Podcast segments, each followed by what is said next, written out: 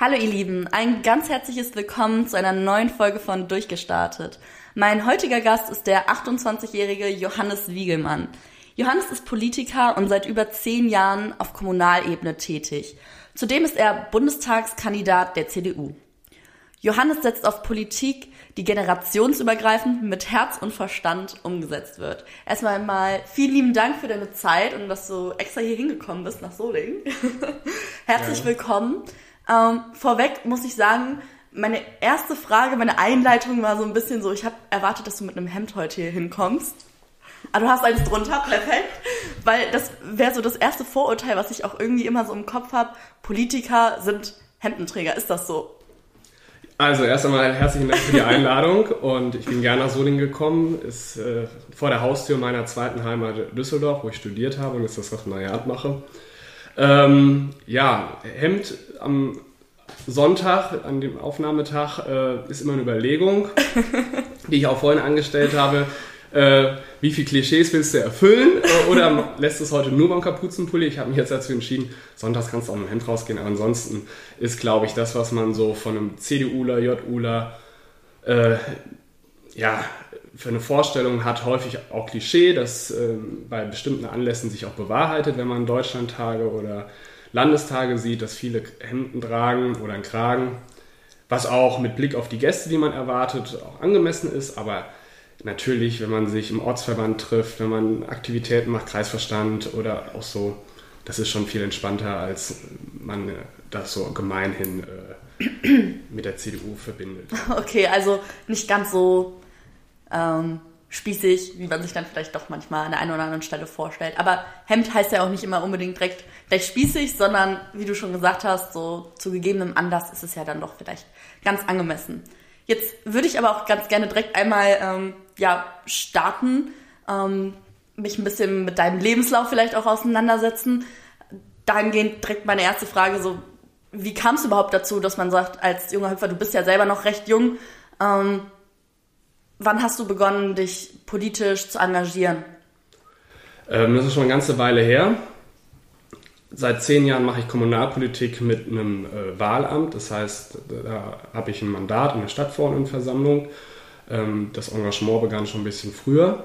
Das ist bestimmt jetzt äh, 12, 13 Jahre her, dass ich in die JU und die CDU eingetreten bin.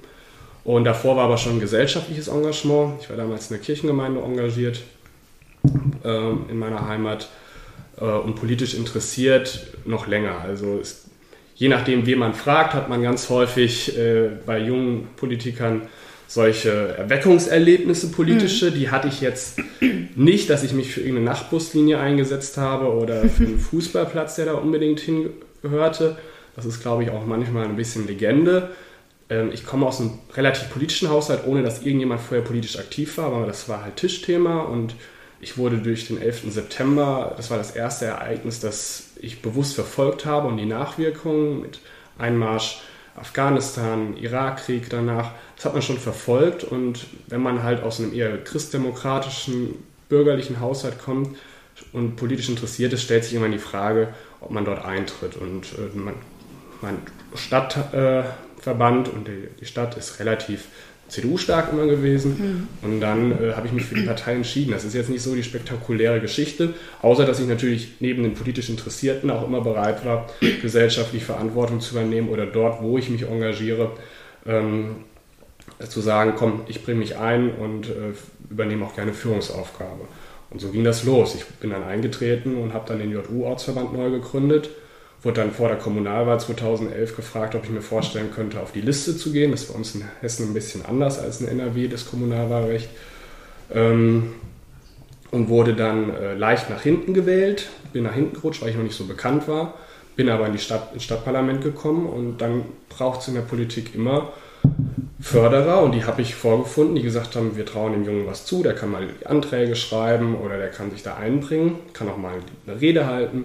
Und so wuchs das ziemlich schnell, sodass ich im ersten Jahr, also 2011, Ende des Jahres dann Ortsvorsitzender wurde von meinem Stadtverband.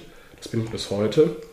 Und äh, ja, dann kommen wir sicherlich noch drauf, entwickelte sich das fort, was man so ja. vor Ort machen kann. Ortsbeirat, Ortsvorsteher, Fraktionsvorsitz und so weiter. Also war es eher so dieses allgemeine Interesse an gesellschaftlichen Geschehen, das sich dann irgendwie zur Politik auch geführt hat. Ja, genau. Es war erstmal das Interesse an auch durchaus komplexen Vorgängen und wie wirkt sich das eine auf das andere aus. Ähm, immer verbunden mit einem sehr pragmatischen Politikverständnis. Also ich würde mich nicht als Ideologen äh, mhm. beschreiben, dass ich da eine Vorprägung habe. Der politische Gegner wird das sicherlich anders sehen, aber ich glaube, das ist schon häufig ein Wesensmerkmal der CDU gewesen in der Geschichte, dass sie das, was andere als einen Richtungswechsel oder so beschreiben würden, ein Pragmatismus auch war. Äh, das finde ich einen sehr entspannten und realistischen Politikansatz, ähm, mit dem ich schon auch äh, gut arbeiten kann. Und dann vor Ort äh, geht es dann los schon, dass man sieht, Stadthalle, Jugendtreff, ähm, wie geht man das an, wie finanziert mhm. man es, wie man, organisiert man das so, dass es vor Ort Unterstützung findet, die bei denen, die unmittelbar betroffen sind, Anwohner und so weiter.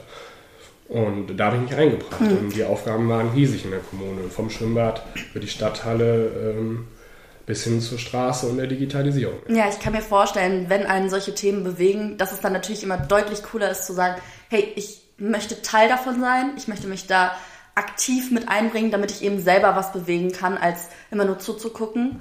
Finde ich super spannend.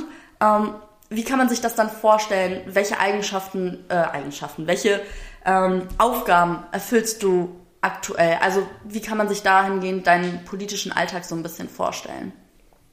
Also ganz aktuell, reden ja jetzt nach der Bundestagswahl, also ein bisschen ruhiger wieder geworden, ähm, ist es so, dass man Sitzungen vorbereitet. Äh, ich bin Ortsvorsteher in meinem Heimatstadtteil Münster äh, das sind ganz einfache Dinge. Friedhofsgestaltung, Parkplätze, äh, Parkplatzregelungen, da macht man Ortstermine mit Anwohnern äh, im Rahmen der Ortsbeiratssitzung, hält Rücksprache mit der Stadtverwaltung zu verschiedenen Vorgängen. Also das ist eine Arbeit im, auch in einem gewissen öffentlichen Amt. Nächste mhm. Woche ist Volkstrauertag, da werde ich dann eine Rede halten im Rahmen des Gedenkens, Kranzniederlegung, das gehört dazu. Und wenn ich jetzt, sage ich mal, diese Mischung aus parteipolitischer Arbeit und Vorbereitung von Entscheidungen im Stadtparlament mit meiner Fraktion sehe, ähm, also da ist es dann schon so, dass man sich die größeren Räder trägt. Wir haben Haushaltsberatung, wir haben, äh, wir sind Kurort, man trifft sich mit denjenigen, die in dem Bereich Politik machen, äh, also das Bad organisieren, äh, was ist dort an Weichenstellungen vorzubereiten, setzt sich mit Zahlen auseinander. Es ist häufig ganz mühsame Kleinarbeit, aber der Begriff Eigenschaft passt natürlich doch dazu, weil man, selbst wenn man in einer Partei ist oder in einer Fraktion, dennoch ja verschiedene Interessen zusammenführen muss, bereits auf dieser Ebene. Und äh, das ist äh, herausfordernd. Ähm, Kompromisse schließen dann. Kompromisse zu schließen, mhm. zu sehen, wer verfolgt welche ähm, womöglich persönlichen Interessen, wobei das äh, ja, persönliche Interessen im besten Sinne zu verstehen ist, weil, weil die Person aus dem jeweiligen Ortsteil kommt, über den Verein eine Betroffenheit mhm. hat oder so darüber. Aber immer zu sehen, warum äh, verhält sich und positioniert sich jemand entsprechend und wie kriegt man das Ganze jetzt rund, sodass man am Ende nach außen als eine mhm. Einheit wahrgenommen wird. Und das ist anstrengend, aber das ist, ist Teil des politischen Geschäfts, wenn man das nicht kann und äh, dann sollte man da nicht hingehen, wenn man nicht bereit ist zum Kompromiss. Was würdest du sagen, ist besonders wichtig, um einen guten Kompromiss zu schließen? Wie achtet man da drauf? Weil man selbst handelt ja immer so ein bisschen auch aus seiner subjektiven Sicht. Ähm, wie schafft man es da, irgendwie die Balance zu finden im Sinne von, okay, ich setze immer noch meine eigenen Interessen durch, gehe aber eben auch auf meinen Verhandlungspartner, wie auch immer, ähm, ein? Naja, am Ende des Tages muss es für alle Seiten gesichtswahrend sein. Es gibt bestimmte Entscheidungen, da gibt es womöglich nur bedingten Kompromiss und man kann das nur schwer für die andere Seite auch noch als Sieg verkaufen. Ähm, da gibt es dann, würden die politischen Kritiker sagen, auch Kopplungsgeschäfte, dass man sachfremde Erwägungen mit reinnimmt und sagt, okay, wir geben da an der Stelle nach, um an der anderen Stelle was zu bekommen. Und die eine Sache ist dann aber auch so durchentschieden, da hat dann vielleicht die eine Seite unterlegen. Ähm, aber dass, dass am Ende die Leute das mittragen können, weil sie öffentlich nicht als Verlierer dastehen. Keiner darf der Gewinner sein und keiner darf der Verlierer äh, sein. Dann ist es eigentlich aus meiner Sicht ein guter Kompromiss. Mhm. Und wenn der Kompromiss noch, und das äh, gehört zum politischen Geschäft auch dazu, durch informell, also durch ein informelles Verfahren vorbereitet wird. Das berühmte politische Hinter, äh, Hinterzimmer. Ähm, dann führt das natürlich am Ende dazu, dass eher was Tragfähiges entsteht und niemand ähm, gebrandmarkt ist als Verlierer oder Unterlegener oder als der Gewinner, der die anderen die Pfanne gehauen hat. Weil man das fernab der Öffentlichkeit vorbereiten konnte. Und das kann man natürlich jetzt unter Transparenzgesichtspunkten ganz furchtbar finden, mhm. aber so ist Politik seit Jahrtausenden und man wird das auch nie verbieten können. Weil wenn ich das sage, der Arbeitskreis darf sich nicht mehr äh, informell und heimlich treffen, dann gründen die sich halt neu. Und wenn das eine WhatsApp-Gruppe ist, um sich zu besprechen, um was vorzubereiten. Ja. Ähm, du brauchst immer diese informelle Arbeitsebene, wo du mal abklopfst, wo sind Spielräume, dass man aufeinander zugeht. Das äh, macht aber dann Spaß, wenn man das, äh, wenn man da mal Fuß gefasst hat und dann auch mit den politischen Mitbewerbern verhandelt. Also wenn man die eigene Fraktion ungefähr auf Linie hat ähm, und weiß, wohin man möchte, dann hat man ja meistens immer noch nicht eine Mehrheit im Gremium. Dann sprichst du mit den politischen Mitbewerbern, dann geht das wieder zurück. Und äh, das ist ein mühsamer Prozess, mhm.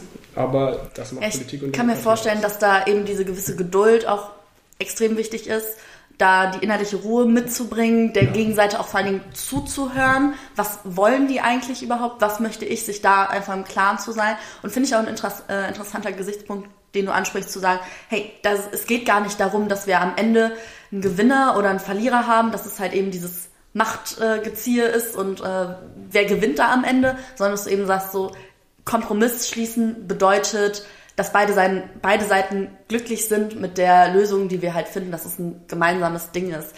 Ähm, wir haben jetzt gerade angefangen, über Eigenschaften zu sprechen. Welche Eigenschaften würdest du sagen, sind ebenfalls wichtig, die ein Politiker mitbringen sollte? Na, ich würde schon sagen, eine gewisse Begeisterungsfähigkeit für äh, Themen.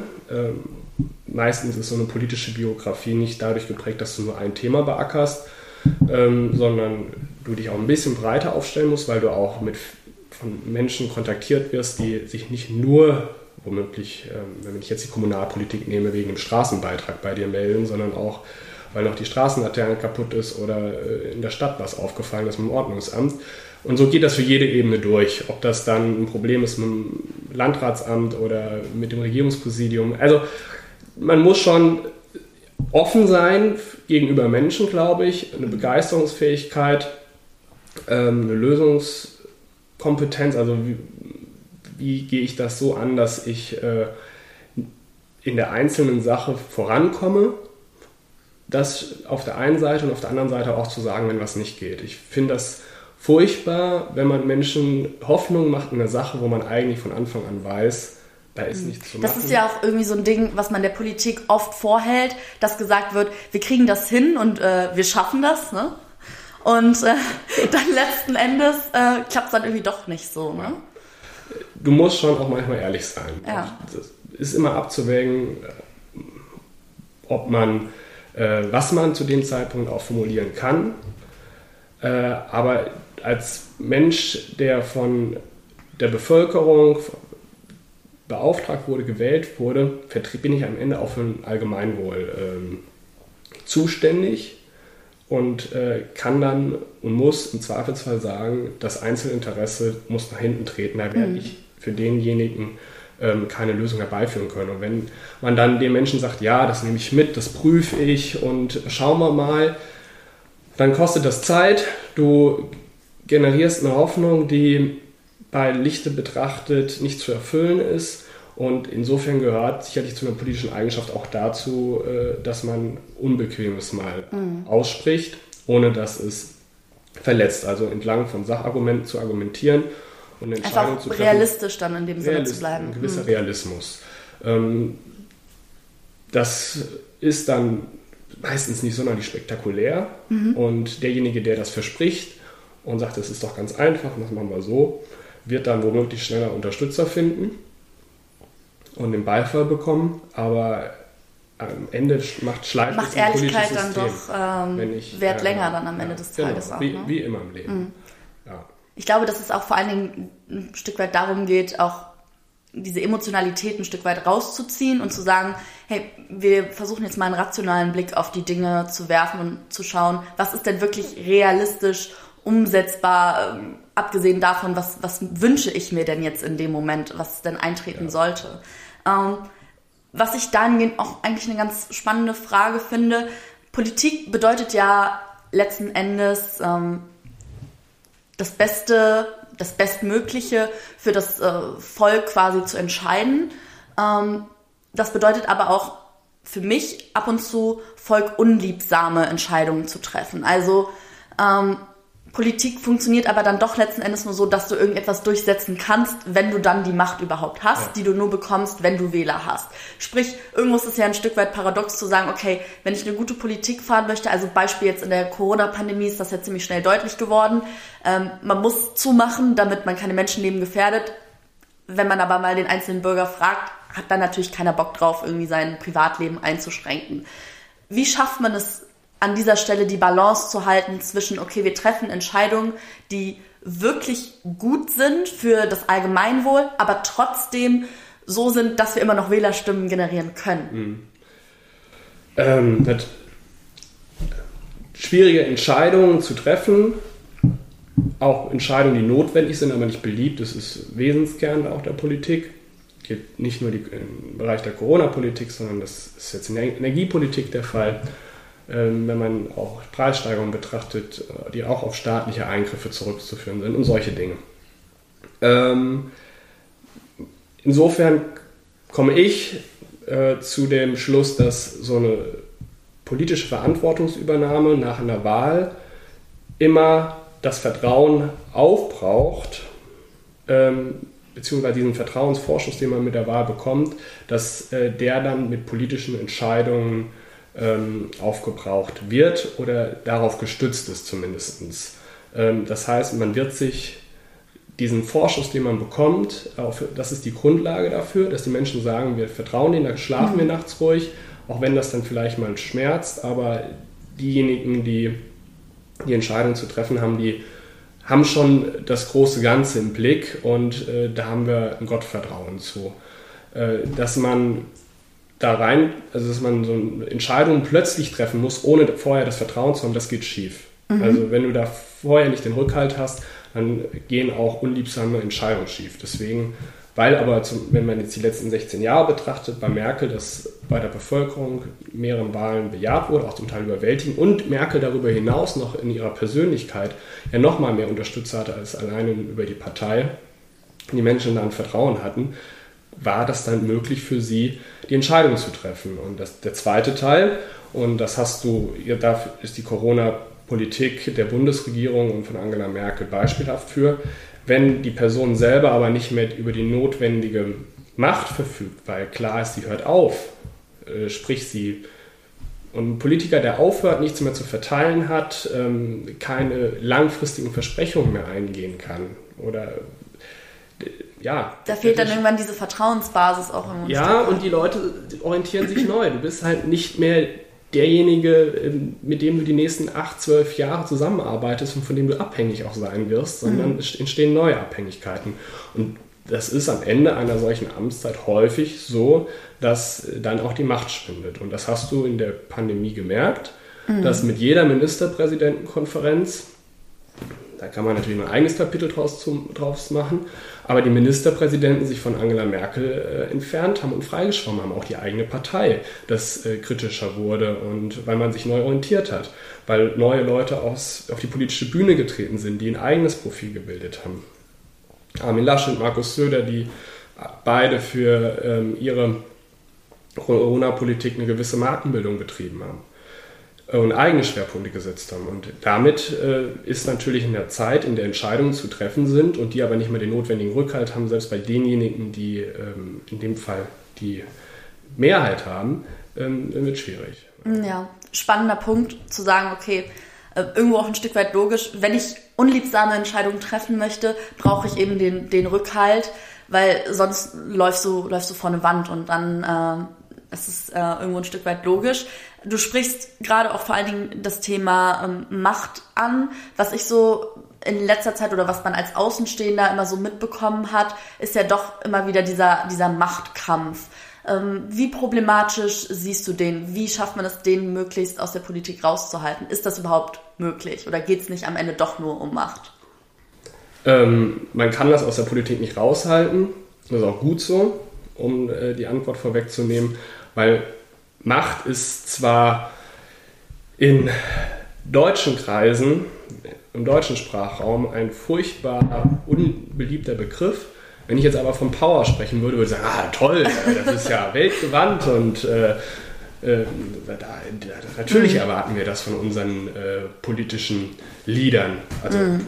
Führer und Anführer und politische Führer, das ist ganz furchtbar, aber Leadership und so weiter. Ja. In dem Moment, wo Merkt man mal wieder, was die Sprache ausmacht Wenn du das Englisch überträgst, mhm. Leadership und Power sind zwei Begriffe, ähm, die sind sehr, sehr positiv konnotiert, während Macht und mhm. äh, Führung ähm, sehr, sehr negativ äh, konnotiert sind. Also, und da sind wir wieder beim Punkt, wenn du Entscheidungen, auch unliebsame durchsetzen musst zum Wohle des Landes, braucht es Macht, Gestaltungsmacht ähm, und wer auf dem Weg zur Macht ähm, sich nicht durchsetzen kann, mhm. der wird am Ende auch die schwierigen Entscheidungen nicht treffen können. Und äh, die Parteien haben in unserem Land, äh, insofern ist unser Grundgesetz da auch sicherlich international, äh, wie ich finde, stilprägend und äh, führend und beispielgebend, äh, haben den Parteien eine unheimlich privilegierte Stellung eingeräumt. Und das machen die ja nicht, weil die Parteien die besseren Vereine sind, und, äh, sondern weil die Parteien für die nicht nur die inhaltliche Vorbereitung ähm, der politischen Entscheidungen notwendig sind, sondern auch für eine Personalausbildung und eine Personalauslese. Mhm. Und um dann am Ende dem Wähler ein Angebot zu machen.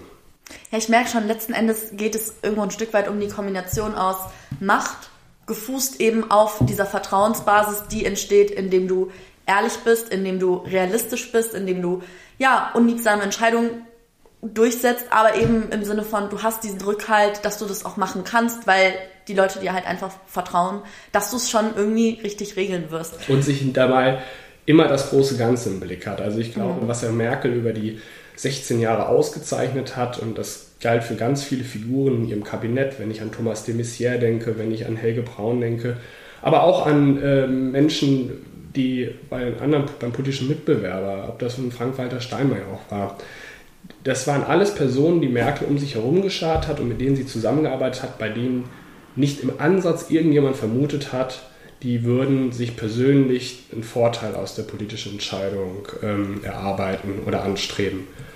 Äh, und da sind wir natürlich bei einem ersten großen Bruch, den die CDU dieses Jahr erlebt hat, ähm, dass Anfang des Jahres mit der Maskenaffäre äh, plötzlich Personen in der Partei äh, in Erscheinung traten und die Partei damit dann mittelbar auch verbunden wurde, weil es halt mehr war als ein Fall, mhm. äh, wo Menschen sich bereichert haben. Und das geht schief. Das, es gibt da nichts Schlimmeres in der Politik und ähm, insofern spielt das mit dabei.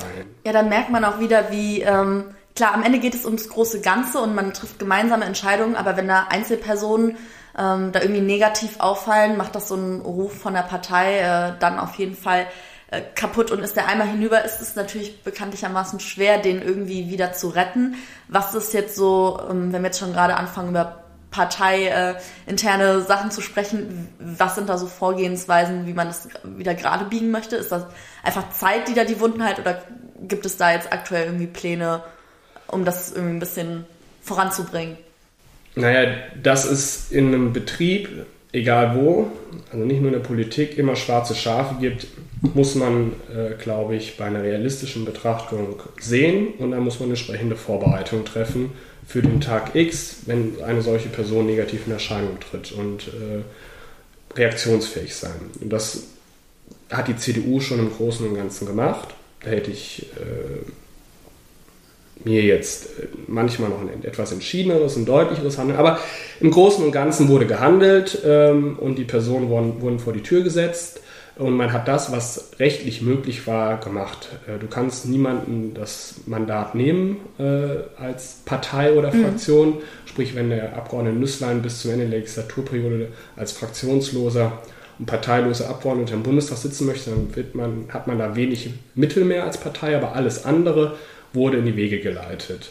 Ähm, aber dennoch wurde natürlich immens viel Vertrauen zerstört, weil es halt mehr war als ein, ähm, Einfall, sondern äh, neben denjenigen, die die Masken, äh, wo sie persönlich bereichert haben, gab es ja dann auch diese Graubereiche, die auch in der Bevölkerung unheimlich und das zu Recht im Übrigen negativ konnotiert wurde. Also Stichwort äh, Lobbyismus, ähm, Affären.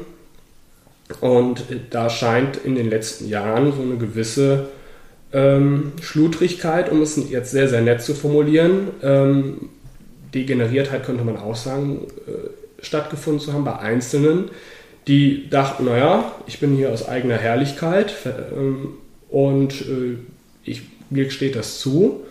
Ja, so ist es halt nicht. Niemand, und das habe ich jetzt auch, als ich meine, ich habe ja die Bundestagswahl in meinem Wahlkreis nicht gewonnen, ähm, der war in der Vergangenheit in CDU-Hand, aber mit dem insgesamt sehr schlechten Abschneiden ist dieser Wahlkreis verloren gegangen.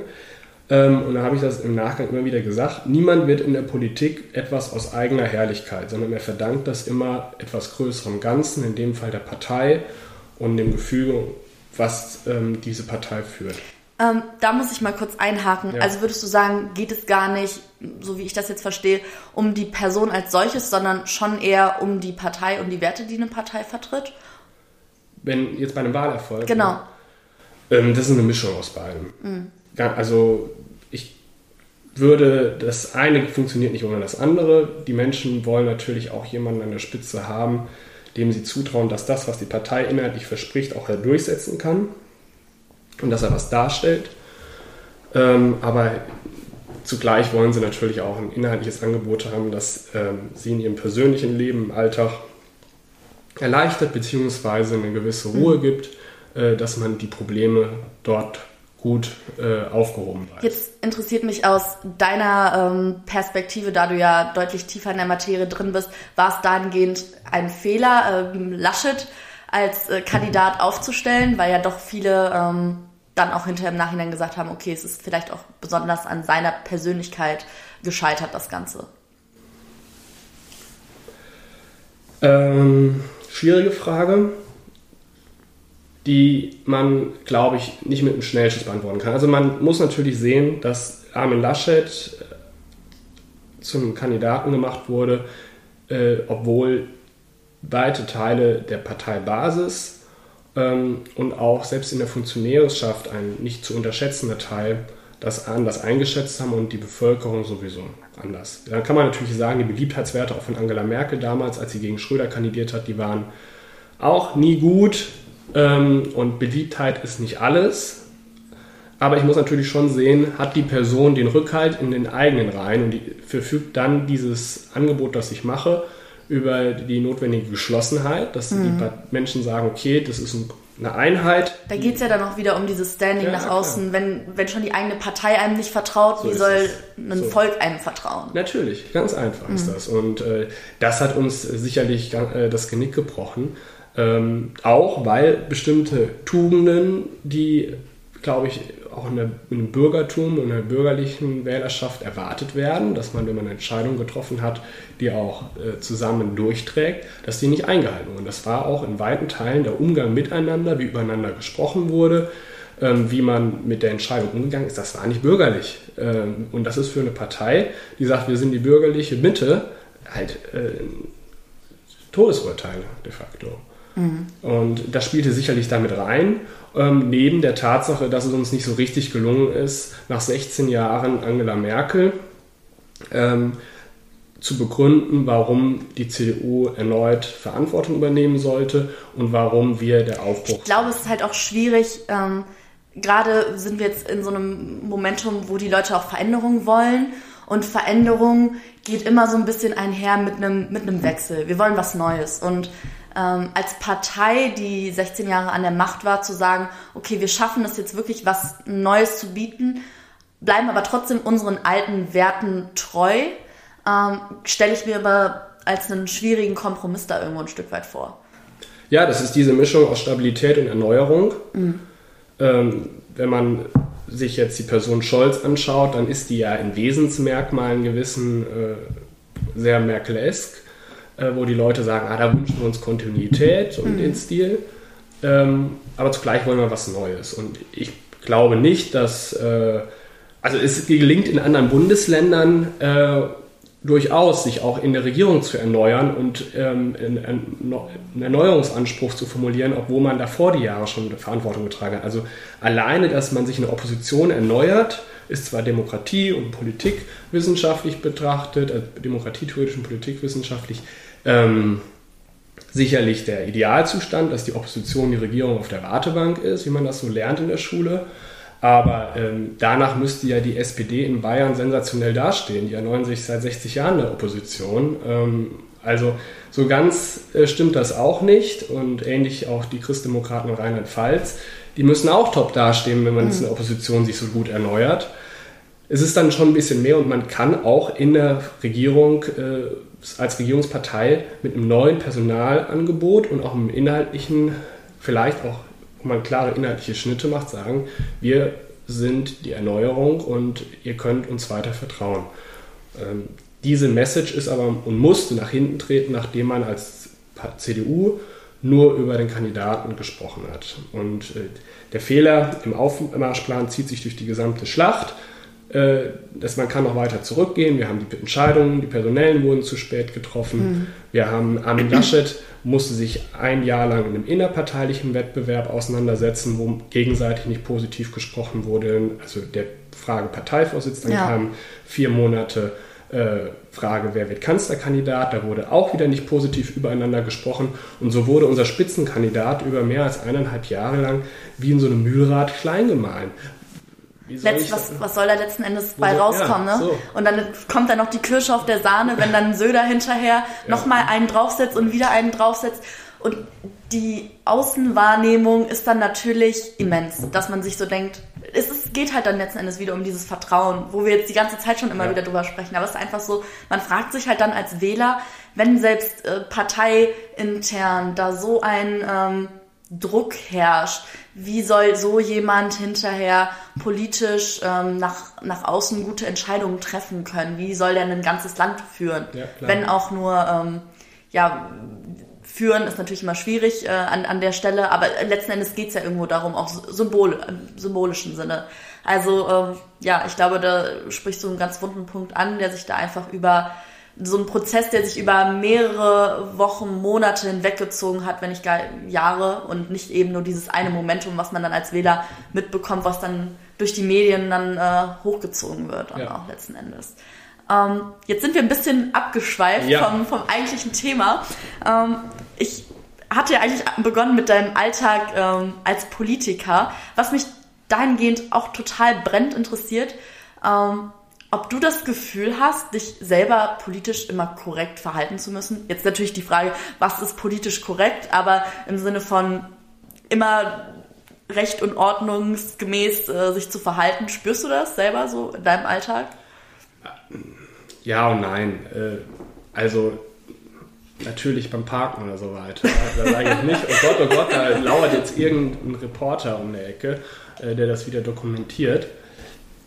Aber natürlich, wenn man in der Öffentlichkeit unterwegs ist, hat man eine gewisse Vorbildfunktion. Mhm. Und äh, sonst werde ich auch nicht ernst genommen.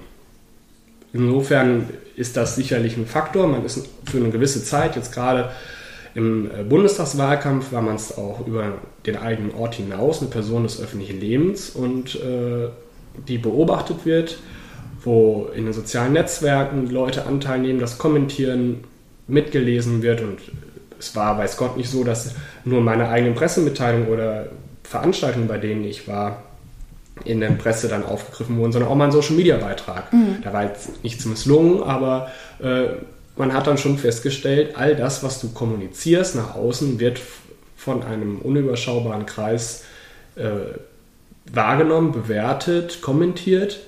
Und da gibt es natürlich schon, das wirkt diszipliniert. Erster mhm. Punkt. Zweiter Punkt, man formuliert natürlich mit dem Wissen auch genauer. Also ich habe sowohl in der Corona-Krise als auch in der Afghanistan, als diese Afghanistan-Krise Sommer hereinbrach, hatte ich dann Beiträge verfasst, die auch ein bisschen ausführlicher waren und die haben, weiß Gott, nicht nur Zuspruch gefunden. Dann ist man natürlich auch schnell dabei zu sagen, ja, ich formuliere das nächste Mal das zurückhaltender mhm. und vorsichtiger. Das ist, glaube ich, ein Effekt, ähm, da muss man sich vorhüten, weil ja. am Ende wird man dann so rund geschliffen und tritt will überhaupt niemand mehr auf die Füße treten, dass man auch überhaupt nichts mehr sagt. Am Ende ist es, glaube ich, dann auch wieder so die Balance zwischen, okay, ich schaffe es, eine polarisierende Meinung irgendwo ein Stück weit zu haben, im Sinne von, ich setze irgendwo noch meine, meine eigenen Werteziele etc. durch, versuche aber trotzdem irgendwie niemanden da jetzt zu nahe zu treten, geschweige denn irgendwie, was, was heißt zu beleidigen, aber so an, direkt anzugreifen. Ja, und ich muss halt damit leben, dass wenn ich das A sage, mhm. ich nicht auch noch B mit meine, äh, ja. sondern wer für B eintritt, dass das im Zweifelsfall der politische Mitbewerber ist. Oder ich, ähm, wenn ich für mich für die eine Seite bekenne, nicht auch noch für die andere Seite sein kann. Und das wird mhm. irgendwann auch von Wähler honoriert. Dann, äh, ich hatte, also da wurde auch gesagt, wir teilen das nicht, aber das ist zumindest eine klare Furche. So. Stelle ich mir halt auch vor allen Dingen schwierig vor, wenn man weiß, okay, jedes Wort kann ein ja, kann auf eine Goldwaage gelegt werden und letzten Endes auch gegen einen verwendet werden. Nicht nur jedes Wort, jeder, du hast es gerade eben äh, selber schon schön angesprochen, es geht ja nicht nur ähm, um das, was du machst und sagst, sondern auch den Social Media Auftritt. Also da spielt ja so vieles einher, wo du nicht weißt, ähm, was wird jetzt gerade beobachtet, äh, wer schaut sich das an. Ja. Also setzt dich persönlich das manchmal so unter Druck, dass du weißt, okay, es schauen x Leute und das mit zunehmender Popularität wird das ja nicht, nicht weniger äh, im Alter. Äh, setzt sich das unter Druck, dass Nein. du weißt, gar nicht? Nein. Ähm, nee, muss ich wirklich sagen. Äh, das ist manchmal nicht schön. Ähm, und wenn man auch Zeitungen zum Beispiel Interviews gibt und äh, dann sieht, was in den sozialen Netzwerken dort drunter kommentiert wird, also nicht auf den eigenen Plattformen, sondern wenn zum Beispiel Nachrichtenplattform, äh, bei mir war das Vorsprung Online oder Kinzig News, die hatten einen Text und dann siehst du halt, wie äh, auch drunter die Leute sich äh, mit hämischen Kommentaren über das Alter und äh, solche Dinge dann. Bei dir jetzt, weil du, weil ja, du genau. relativ jung noch genau. bist. Mhm. Und äh, auch jetzt nachdem ich das Mandat nicht erreicht habe, dann wurde natürlich gerade in AfD-Kreisen oder so, wurde das dann mit Helme kommentiert und äh, es hat man schon gesehen, äh, wer da wie auftritt. Aber das stört mich überhaupt nicht. Also, mhm. ähm, wenn, also in der Politik legt man sich mit der Zeit auch ein dickes Fell zu. Und ich würde auch sagen, dass Familie und Freunde da manchmal mehr drunter leiden, wenn die das sehen und lesen. Aber mich selbst stört das nicht. Und äh, ich würde lügen, wenn ich nicht auch, und das ist wirklich, glaube ich, keinen politischen Menschen, der auch also ein Mandat oder sowas innehat und auch auftreten muss, der das auch nicht irgendwo liebt, ähm, mhm. diese Bühne. Also, dass man ähm, an den Rednerpult tritt, eine politische Auseinandersetzung geht mit seinem Mitbewerber, dass man mit Bürgern diskutiert, dass man Dinge vorantreibt und das auch auf einer öffentlichen Bühne tut, das gehört im politischen Geschäft dazu. Das eine kann aber natürlich nur dann funktionieren, wenn du den und das ist viel wichtiger, den inhaltlichen und organisatorischen Unterbau hast, dass du das Problem, was du thematisierst in deiner Rede, im Bürgergespräch und sonst wo, dass du das auch gelöst bekommst. Also sonst bist du halt nur ein Schwätzer. Ähm, aber wenn du, also das, diese öffentliche Bühne gehört in der Politik hm. immer dazu. Ich glaube, es geht ja auch irgendwo letzten Endes darum, sich bewusst zu machen, okay, das geht jetzt gar nicht so gegen mich als Mensch. Ich darf das in dem Moment gar nicht so persönlich unbedingt nehmen, auch wenn das vielleicht dann so persönliche Anschuldigungen sind wie, ja, das am Alter, der ist so ein junger Hüpfer, der kriegt das eh nicht gebacken, so viel Verantwortung zu tragen, diesem Druck standzuhalten. Oder weiß ich nicht, jemand passt deine Haarfarbe nicht, wie auch immer.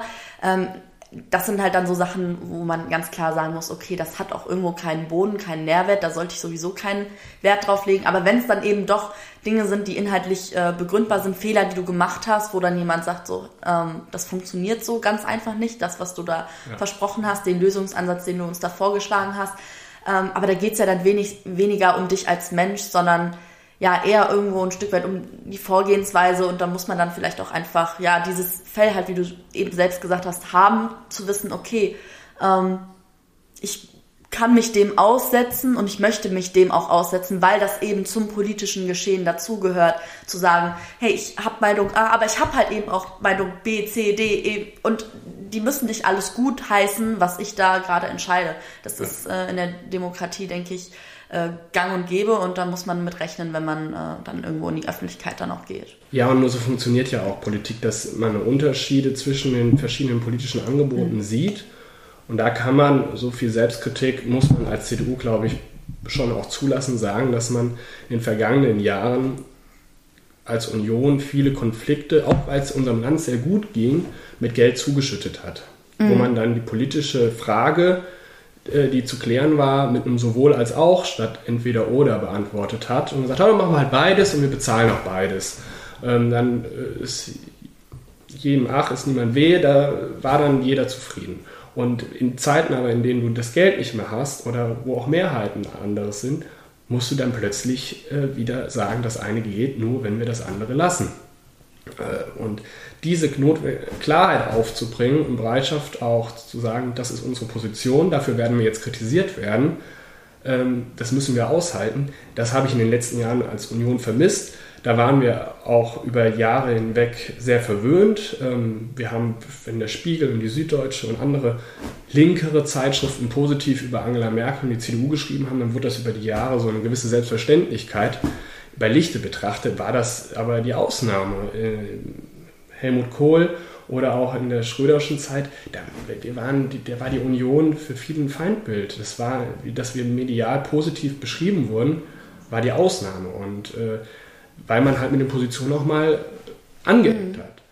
Was mich an der Stelle interessieren würde, wenn du jetzt weißt, okay, ähm, die Meinung, die ich jetzt gerade vertrete, die stößt auf unfassbar viel Gegenwind. Gerät man dann nicht manchmal so ein bisschen gedanklich ins Straucheln, dass man sagt, okay, ähm, das, was ich hier jetzt gerade mir überlegt habe, die Ziele, die ich verfolge, ähm, die sollte ich vielleicht doch nochmal überdenken im Sinne der, Sinne der Selbstreflexion. Natürlich. Aber wenn du das jetzt sagst, okay, natürlich, wenn man das ständig macht, dann hat das ja auch irgendwie so ein bisschen von, man ist ein Fähnchen im Wind. Ja. Aber also sich ständig zu prüfen mhm. und diese Sachlage zu bewerten, haben sich Parameter verändert, die zu einer anderen Entscheidung führen. Wäre ich ja irre, wenn ich das nicht machen würde. Und mit dem Kopf durch die Wand. Oder wenn ich dann auch sehe, ich habe dafür gar keine Mehrheit, ähm, obwohl ich in der Position bin, also nicht in der Opposition, sondern in der Koalition, sprich ich auch Sachen entscheiden muss. In der Opposition kann ich immer schnell was fordern, da fragt keiner danach, ob ich was denn daraus geworden ist. Da weiß ich immer alles besser. Äh, oder kann sagen, so müsste es doch gehen, ist doch ganz einfach. Äh, insofern wird das jetzt ganz spannend, dieser Rollenwechsel. Bei den Grünen und bei der FDP merkt man, dass die jetzt schon realpolitisch ziemlich unter die Räder kommen, mit, wenn man so schaut, wie plötzlich Umweltverbände und so weiter äh, das Verhandeln betrachten und bewerten, mhm. dass Realpolitik dann doch ein bisschen komplexer ist, nicht so einfach, wie vom Wegesrand zu rufen. Und gleichzeitig wird es jetzt in der Opposition die Rolle sein, der CDU. Als bürgerliche Kraft macht man das immer noch ein bisschen gemäßigter, aber natürlich auch zuzuspitzen und sagen, das ist unser anderes politisches Angebot. Aber zu deiner Frage, natürlich muss man ständig prüfen, äh, sind neue Argumente dazugekommen, hat sich die finanzielle Situation verändert äh, und muss man die Lage neu be bewerten. Mhm. Ähm, ich glaube das, letzten Endes. Innerlich auch. Und das ist ein innerlicher ja. Prozess. Und deswegen sind auch diese geschützten Räume, über die wir eingangs sprachen, wichtig. Wenn ich mich natürlich überall schon sofort exponiere und sage, da stehe ich. Das ist meine Meinung, da stehe ich zu. Und dann mhm. bin ich irgendwann auch Gefangener davon. Ähm, sondern immer die Bereitschaft zu haben, auch einen Kompromiss zu schließen und nichts für absolut zu erklären, ist da wichtig. Und nochmal einen Schritt zurückzugehen, das zu betrachten. Ähm, ja. Das ist sicherlich ein spannender Punkt, wenn man dann eine Entscheidung äh, treffen möchte und die nach außen trägt, dass man sich im Vorfeld, äh, dass es okay ist, da sich selber zu reflektieren und zu sagen, hey, wir machen das doch irgendwie anders und die, Idee, die ich am Anfang hatte, funktioniert eben so doch nicht und es funktioniert halt dann eben nur, wenn ich sage, okay, ich trete mit der Meinung, die ich gerade habe, mit dem Lösungsansatz eben noch nicht direkt nach außen. Das ist natürlich für den Wähler, gerade auch, auch im journalistischen Rahmen, immer natürlich ein bisschen unpopulär oder unbeliebt, äh, wenn es dann heißt, okay, alle Verhandlungen bleiben schön äh, unterm, unterm Deckmantel und treten erstmal nicht äh, nach außen, ist aber jetzt so, wie du es erklärst, auf jeden Fall deutlich nachvollziehbar und macht dann auch Sinn an der Stelle, um eben gute politische Entscheidungen treffen zu können. Ja, wenn man natürlich, man kann natürlich sagen, ähm, man akzeptiert als Öffentlichkeit häufiger, dass eine Person ihre oder ein Politiker aus seiner Entscheidung nicht gänzlich revidiert und sagt, ich vertrete an dem einen Tag A, nächsten Tag B und dann C, aber dass er sie korrigiert und sagt, okay, Logisch, dann machen wir einen Kompromiss, ohne dass die Person dann als äh, Verlierer, er hat den Verhandlungen unterlegen, konnte sich leider nicht durchsetzen, ähm, wenn das so kommentiert werden würde. Aber wir haben natürlich die mediale Landschaft, wo auch es um Überschriften geht, schnelle und Klickzahlen und solche Dinge. Der ist der Verlierer, der das große ist der Gewinner, Skandal, der, der genau. Skandal, der konnte nicht durchsetzen, wie reagieren die enttäuschten Anhänger und solche Dinge. Und dann ist das ganz automatisch, dass man sich Schutzräume schafft und äh, sie manchmal auch zurückhaltender formuliert. Gehörte, also das eine ist eine Reaktion auf das andere. Letzten Endes geht es ja auch vor allen Dingen dann darum, ähm, bei dieser Korrektur von, von Ideen und Entscheidungen, ähm, dieser Reflexion, von der wir gesprochen haben, ja dann trotzdem, man hat ja immer noch diese eigenen Werte, auf denen man Entscheidungen fußt. Also man bleibt ja dann doch irgendwo seiner, seiner Linie, seinem Wert- und Normenbild treu. Nun ist das ähm, in der CDU christlich-demokratisch geprägt und sicherlich spielt ähm, der Begriff, Begriff konservativ da auch eine große Rolle. Ähm, dahingehend wäre meine nächste Frage, was macht denn für dich der Begriff konservativ aus? Weil wenn ich so überlege, für mich hat konservativ immer was mit alt und rückständig zu tun oder ich denke für viele Leute. Wie würdest du den Begriff beschreiben? Was macht Ja, das, das würde ich natürlich aus? erst einmal ganz entschieden bestreiten, dass das äh, so ist. Ähm, sicherlich wird die CDU auch mit dem Begriff konservative Partei verbunden. Sie war es aber bei Lichte betrachtet nie nur eine konservative Partei, sondern sie hatte immer einen sozialen Flügel ganz stark, ob das damals Norbert Plüm war, ähm, auch die soziale Marktwirtschaft ähm, war jetzt kein Neoliberalismus, den die Union dort vertreten hat, sondern das war mit dem Wirtschaftsflügel äh, vereinbart ein soziales, ein, Sozi ein sozialer politischer Zugang. Also den haben wir mit dabei. Wir haben einen gewissen Liberalismus auch dabei. Also das sind immer das sind verschiedene Strömungen. Und konservativ ähm, ist, so verstehe ich es jedenfalls und ähm, so spüre ich das auch bei ganz vielen diesen Verständnis, dass man das Gute bewahrt und ähm, das Schlechte verändert und zugleich darauf achtet, dass gewisse Veränderungen, die sicherlich notwendig sind, aber in der mit einer gewissen äh, ja, Aber Ruhe und dann getroffen werden, wenn die Breite in der Gesellschaft, die notwendige Breite, das mitträgt. Und ähm, deswegen haben sich ja über die Jahrzehnte der äh, Bundesrepublik, die, hat sich die CDU auch immer wieder neu mit neuen Grundsatzprogrammen ausgestattet. Sie hat äh, Entscheidungen, die sie früher mal getroffen hat, in, verändert, ähm, weil auch die Gesellschaft weiter war und darauf reagiert auch eine Partei. Keine Partei hat seit 70 Jahren die gleiche Programmatik. Und aber dieses konservativ zu sagen, wir bewahren das und wir achten darauf, dass wir gewisse Entscheidungen gemächlicher und ruhiger angehen, damit sie aber überhaupt tragfähig sind in der ganz entscheidenden Breite. Was hilft mir, wenn ich Entscheidungen, die ähm, für eine Gesellschaft ganz fundamental sind, mit 51, 49 durchfechte, sondern dann warte ich lieber und stehe ein bisschen auf dem Bremspedal, um dann den notwendigen Konsens haben. Aber ist nicht das irgendwo ein Stück weit das Problem aktuell in der CDU, dass eben äh, das so die, der große Kritikpunkt ist, dass man sagt, so, es ist die letzten Jahre halt nichts passiert, weil es eben zu langsam ging. Im Sinne von, ich kann das verstehen zu sagen, wir wollen, äh, diesen Anspruch sollte meiner Meinung nach jede Partei irgendwie haben, wir bewahren das Gute und äh, kappen das Schlechte weg. Ähm, was jetzt am Ende gut und schlecht ist, ist dann natürlich immer noch Ansichtssache. Aber ähm, ist das nicht eine Politik, die viel zu lange dauert, gerade jetzt auch vielleicht bezogen auf ähm, Klimathemen? Wenn man was verändern möchte. Also erst einmal braucht es für die verschiedenste Bereiche, da gehört auch der Klimabereich dazu, immer eine Mehrheit, die das akzeptiert, eine Entscheidung und diese auch lebt. Ähm, also wo man gewissen Konsens hat und wo es nicht hilft, dem Kopf durch die Wand zu gehen oder eine gewisse Ideologie zu folgen, wenn ähm, ich damit in der Realität mehr Probleme verursache, weil ich ähm, Arbeitsplätze äh, riskiere, weil ich Menschen, die, wenn man jetzt zum Beispiel den Kohleausstieg betrachtet, im Osten des äh, Landes, der Lausitz oder so, dem man Versprechen gegeben hat vor einigen Jahren in einer richtig großen Breite von politischen, äh, von Gewerkschaften, von Unternehmen, von Umweltverbänden. Und wenn man sagt, äh, zwei Jahre später, das interessiert mich nicht mehr, was ich euch versprochen habe, müssen wir jetzt doch anders machen. Und äh, da finde ich es schon wichtig, dass man, das ist nicht nur konservativ, das hat auch ein bisschen was mit Vertrauen und solchen Dingen zu tun. Das ist dann urkonservativ, aber das ähm, alleine macht nicht konservative Politik.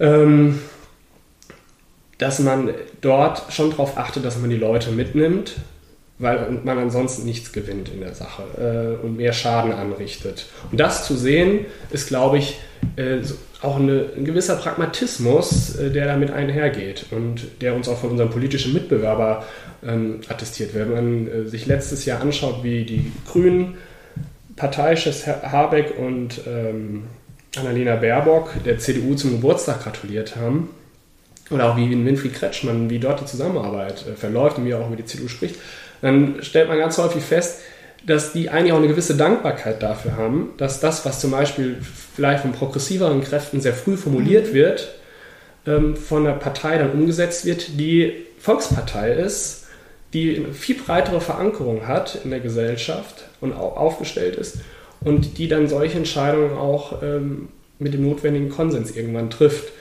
Ähm, also manchmal ist es schon eine Ironie der Geschichte, wer dann die Entscheidungen trifft und das ähm, die dann den notwendigen Rückhalt finden. Das war in der schröderischen Zeit, waren das die Harzreformen. Bei der Union kann man sagen, war es die Aussetzung der Wehrpflicht, ähm, Ehe für alle, die dann mit der Union auch oder vor allem verbunden werden. Bei der Ehe für alle waren es mehr, aber Aussetzung der Wehrpflicht, ähm, auch sicherlich der Atomausstieg, wo dann plötzlich jemand Entscheidungen treffen musste, weil er A in der Zeit Verantwortung getragen hat aber auch, weil er die notwendige Mehrheit sicherstellen konnte, weil er mhm. auch diejenigen eingebunden hat, die die Frage anders sehen und nicht nur diejenigen, die schon immer gefordert haben und zwar ganz laut. Und das äh, zeichnet die Union schon aus, diesen, äh, das Richtige zu tun zur richtigen Zeit. Ähm, ja. ja. ich stelle mir das auch sicherlich schwierig vor, wenn man eben weiß, okay, ähm, ja, man soll Dinge schnell umsetzen und ähm, um was eben möglichst schnell zu bewegen aber ähm, eben halt auch nicht überstürzt. Und da ist wieder dieser, dieser Punkt mit, man muss sich erstmal alle Seiten auch irgendwie anhören, um dann eben die Entscheidung zu treffen, die für, für alle am besten ist. Und das braucht halt eben dann auch Zeit. Und das ist vielleicht auch ein Punkt, warum Parteien wie die CDU und die SPD als große Volksparteien sich jahrelang über auch irgendwo ein Stück weit durchgesetzt haben. Wobei man ja jetzt sagen muss, ähm, dass Volksparteien immer weniger äh, populär sind, immer weniger beliebt. Ähm, welche Zukunft siehst du persönlich ähm, in der klassischen Volkspartei? Glaubst du, das wird sich immer weiter aufsplitten oder rotten sich da äh, die Wähler wieder zusammen und bleiben dann doch hinter der CDU, SPD treu? Also erst einmal würde ich den Abgesang auf die Volkspartei nicht anstimmen. Ähm, gut, ich bin da in der Frage sicherlich befangen. Äh, und da spielt dann auch eine ordentliche Portion Hoffnung mit rein. Klar. äh, und ich würde ja auch nicht äh, verneinen, dass sicher, sicherlich die Gesellschaft in den letzten Jahren ist heterogener geworden. Mhm. Zugleich, und das ähm, würde ich sagen, ist soziologisch schon ein Faktor, ähm, hat sich in den letzten Jahren wieder so ein Wandel eingestellt, dass die Menschen mehr bereit sind, auch das Erleben in der Klimadebatte auf persönliche Dinge zu verzichten, wenn das größere Ganze stimmt. Also mehr das Gemeinwohl wieder in den Vordergrund tritt und nicht die persönliche, ähm, ja, äh, das Einzelinteresse, oder? Ja, das Einzelinteresse, dass man sich persönlich verwirklicht, Selbstverwirklichung, dass man da zwingend die ähm, Australienreise macht und äh, sich da darstellt, sondern dass man schon auch bereit ist, äh, für das größere Ganze äh, zu verzichten. Und ähm, worauf will ich hinaus? Das spielt natürlich schon dann bei einer Partei in die Karten, die in ihrer DNA, und das ist bei einer Volkspartei, das größere Ganze im Blick hat und nicht nur ein einzelnes Themenfeld ganz besonders laut und vehement vertritt, sondern seit jeher sehr, sehr Komprom Konsens und mhm. Kompromiss angelegt ist über verschiedene gesellschaftliche Gruppen hinweg. Und das ist für ein Land, wie ich finde, also wirklich fundamental wichtig, dass es solche politischen Kräfte gibt, die vom Arbeitnehmer bis zum Arbeitgeber, von, dem, von der Seniorenunion bis zur Jungen Union und der Schülerunion ähm, verschiedenste soziologische äh, Gruppen bereits in der politischen, in, in, dem gleichen, in der gleichen politischen Strömung zusammenfassen um dann in dem politischen Nicht nur sagt, wir, wir vormunden die ja, oder wir machen eine Politik, sind, die nur für, ja. für die Wohlhabenden oder nur für die ärmere Schicht äh, Ja, oder wir sind eine verlängerte oder? Arm von äh, der und der äh, NGO oder ähm, mhm. von, von Umweltverband ist. Das braucht es auch, ohne Zweifel. Also, mhm. aber das führt am Ende nicht dazu, dass die Entscheidungen, äh, die für alle sind, für alle sind mhm. und dann auch den, dass du überhaupt eine Mehrheit bekommst und die dann auch noch tragfähig ist und einen, auch einen gesellschaftlichen Frieden. Siehst du das dann ähm, dahingehend als schwierig, dass ähm, ja Parteien, die eben diesen starken Markenkern haben, im Sinne von die Grünen stehen halt für Klimaschutz und die äh, FDP äh, für Liberalismus und äh, weiß ich nicht, gerade Wirtschaftsthemen vielleicht auch. Siehst du das äh, als schwierig an, wenn solche Parteien äh, mehr Macht bekommen? Nö, also erst einmal haben sie sich ja dann in einem Wettbewerb mit ihren Ideen durchgesetzt. Und äh, es ist jetzt schon so, dass wir auch einige Jahre regiert haben. Das schleift natürlich eigene Positionen, weil man in einer gewissen Art Konsensmaschine auch ist. Mhm. Ähm, diejenigen, die es gut oder schlecht mit uns meinen, würden uns auch als Kanzlerwahlverein bezeichnen. Das würde ich immer als Kompliment nehmen, weil man äh, es geschafft hat, äh, Mehrheiten zu erreichen und auch, also und sich zu sichern über Jahre und dass, dass die Union da einen sehr pragmatischen Politikzugang hat. Ähm, bedeutet aber auch, dass man natürlich mit einer gewissen Zeit an Profil verliert, weil man immer wieder einen Kompromiss getroffen hat. Und äh, dann werden diejenigen, die äh, wie FDP und Grüne in den letzten Jahren bundespolitisch keine Verantwortung getragen haben und so im Fokus standen, mit ihren Versprechungen erstmal schriller wahrgenommen. Und wenn man dann noch sieht, welche Themen waren für den Wähler wahlentscheidend, das war an allererster Stelle soziale Sicherheit im Land, an zweiter Stelle kam der Klimaschutz, an dritter Stelle Wirtschaft und Arbeitsplatz. Und dann haben bestimmte Parteien aufgrund ihrer, äh, was man so allgemein assoziiert mit ihnen, haben mhm. einen Vorteil.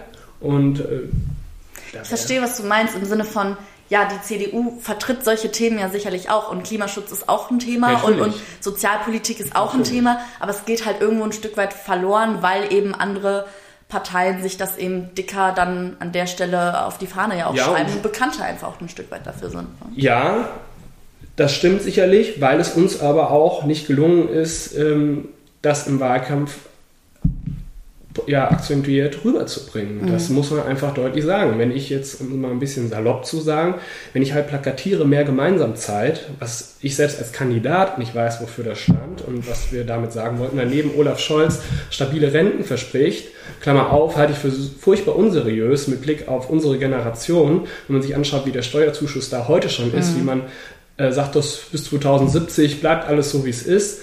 Das ist einfach unseriös, aber das ist natürlich ein Versprechen, was die Menschen, die sagen, soziale Sicherheit ist für mich enorm wichtig, bedeutend ist und dann noch daneben steht noch 12 Euro Mindestlohn, ähm, wo dann äh, man Klingt interessanter. Muss, so. Klingt erstmal äh, mhm. inhaltsvoller, auch wenn das erstmal markige Forderungen sind, aber wenn du da halt nichts sagen daneben mhm. plakatierst, ähm, dann gehst du Bahn. Und dann merkt man auch schnell mal wieder, wie wichtig an der Stelle einfach ein gutes Marketing auch ist.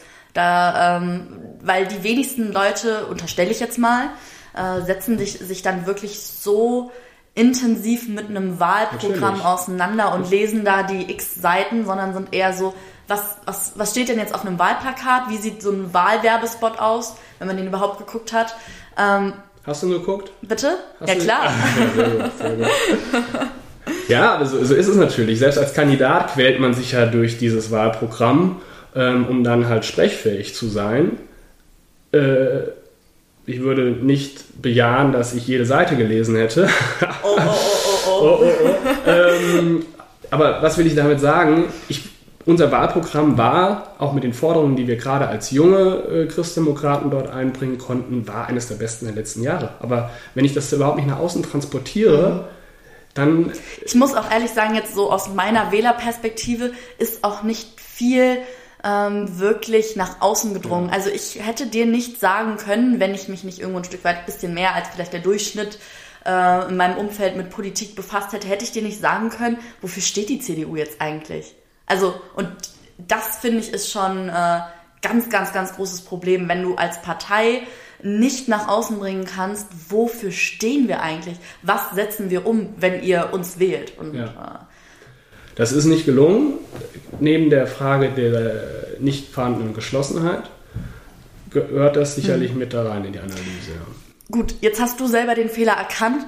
Was möchtest du persönlich ändern oder welche Mittel liegen dir überhaupt äh, nahe? Was kannst du persönlich daran äh, vielleicht auch dazu beitragen, dass sich daran eben was ändert? Ja, ich bin jetzt zurück ins Glied, würde man sagen. Ähm, bin weiterhin Stadtverbandsvorsitzender bei mir bin Kommunalpolitiker, bin JU-Bezirksvorsitzender. Ähm, so, das sind meine Arbeitsebenen, in denen ich mich einbringen kann. Formal, also wo ich ein Amt habe, ein innerparteiliches. Ähm, und ansonsten bringe ich mich in den innerparteilichen Willensbildungsprozess ein. Das äh, geschieht nicht immer auf dem Marktplatz und in den Facebook-Spalten, wo ich dann äh, viel Zustimmung bekomme, weil ich mal irgendwelchen Leuten eine verbrate oder auf den schnellen Applaus gehe aber also nach meinem Verständnis und so wie ich Politik mache seit Jahren, ähm, ist das viel internes Sprechen, Diskutieren, auch mal ein Papier schreiben, äh, das zur Abstimmung stellen, intern weitertreiben. Also das ist ein ganz mühsamer Prozess, mhm. in dem ich mich da einbringe. Und man hat ein Netzwerk sich über mehr als ein Jahrzehnt aufgebaut. Das geht von der Nordseeküste bis äh, zu den Alpen wo man auch verschiedenste Blickweisen mitnimmt, nicht nur den ländlichen Raum, sondern auch Blick, klar, ich habe ja eingangs erwähnt, dass ich in Düsseldorf mein Referendariat mache und hier auch studiert habe, sprich auch einen Blickwinkel einer urbaneren ähm, Bevölkerung. Und das alles äh, bringe ich dann ein, also die eigene Lebensrealität eines jungen Menschen ähm, in den 20ern. ja, also da findet jetzt viel statt, was diskutiert wird. Auch dort das ist medial ja immer so, wir wollen über Inhalte reden, am Ende wird dann aber doch nur über Personen berichtet, findet jetzt auch der innerparteiliche Wettbewerb und den Parteivorsitz die größere Beachtung. Aber äh, die inhaltliche Debatte, die dahinter steht, wo wollen wir uns als CDU positionieren? Und wie stellen wir uns auf bei der Frage Energiewende, der gesellschaftlichen Transformation, ähm, die wird nicht weniger diskutiert. Soziale Sicherungssysteme, das ist nicht sonderlich sexy, aber ähm, zu fragen, wer soll das eigentlich alles bezahlen, wie bezahlen wir es, ähm, das gehört mit dazu und mhm. äh, da bringe ich mich ein. Ja, ich merke schon, es gibt super viele unterschiedliche Möglichkeiten, sich einzubringen, mega vielfältig, was da einem äh, hinterher offen steht. Ähm, du hast es selber aber auch gerade schön gesagt, es kann auch manchmal ein mühseliger Prozess sein. Ja. Jetzt ähm, merke ich so, wenn ich mir gerade so diese das Klimathema angucke, Fridays for Future oder auch ähm, ganz anderes Thema, Black Lives Matters, äh, mhm. äh, Demonstrationen, da solche Bewegungen mir angucke, wenn man da ähm, Aktivisten befragt, Leute befragt, die sich da engagieren, was ja auch ein groß, großes politisches Thema ist oder große politische Themen sind. Ähm, wenn man solche Leute fragt, sagen die oft, okay, ähm, in eine Partei gehen, m -m, ist ja. nichts für mich, möchte ich nicht. Frage an dich, was bringt letzten Endes mehr? Also gut, ist einem Politiker zu fragen, ist natürlich vielleicht ein bisschen doof an der Stelle, äh, aber wenn du jetzt mal so realistisch guckst, würdest du sagen, okay, demonstrieren, das bringt überhaupt nichts? Ähm, oder braucht es letzten Endes beides? Wie siehst du das? Das ähm, braucht beides sicherlich, ähm, weil natürlich das politische System, wir haben ja darüber gesprochen, wie lange braucht so ein Meinungsbildungsprozess dann auch die Findung einer Mehrheit mhm. ähm, in einem komplexen politischen System, föderal, auch im föderalen System, dass äh, da ein gewisser Druck von außen äh, sicherlich förderlich ist. Zugleich muss ich sagen, und erstmal, wer da als Aktivist unterwegs ist, ist ein, im weitesten Sinne tritt er ja auch für ein politisches Thema ein. Und da geht auch ein Stück weit Verantwortung mit einher. Also nur zu poltern und die Menschen aufzu, ähm, mobilisieren. Äh, das ist für mich der falsche Ansatz. Ähm, mhm. Man muss schon gucken, dass ich auch, auch Lösungsansätze, Lösungsansätze bringe, bringe und sage, okay, bei Lichte betrachtet ist halt nicht mehr möglich. Äh, dennoch muss ich schon sagen, ähm, und jetzt spricht sicherlich derjenige, der den Weg über die Partei gegangen ist, ähm, dass es für die Durchsetzung eines eigenen Interesses oder eines gesellschaftlichen Interesses, wenn man überzeugt ist, das muss unser Land prägen, geht kein Weg an dem Parlament vorbei. Mhm. Und das ist natürlich furchtbar zeitaufwendig, nervenaufreibend, auch kostenintensiv. Das hat jedes demokratische System so an sich. Ansonsten, also ein totalitäres System äh, ist immer günstiger. Hast du nämlich viel weniger Leute zu bezahlen äh, in einem Parlament und äh, triffst die Entscheidungen schneller. Aber das politische System, und das ist das äh, Beste, was wir haben, ähm, mit der Demokratie ist darauf ausgelegt, dass du Leute beteiligst, anhörst, mitnimmst und eine Mehrheit äh, dir erarbeitest. Und äh, das macht auch den Reiz aus.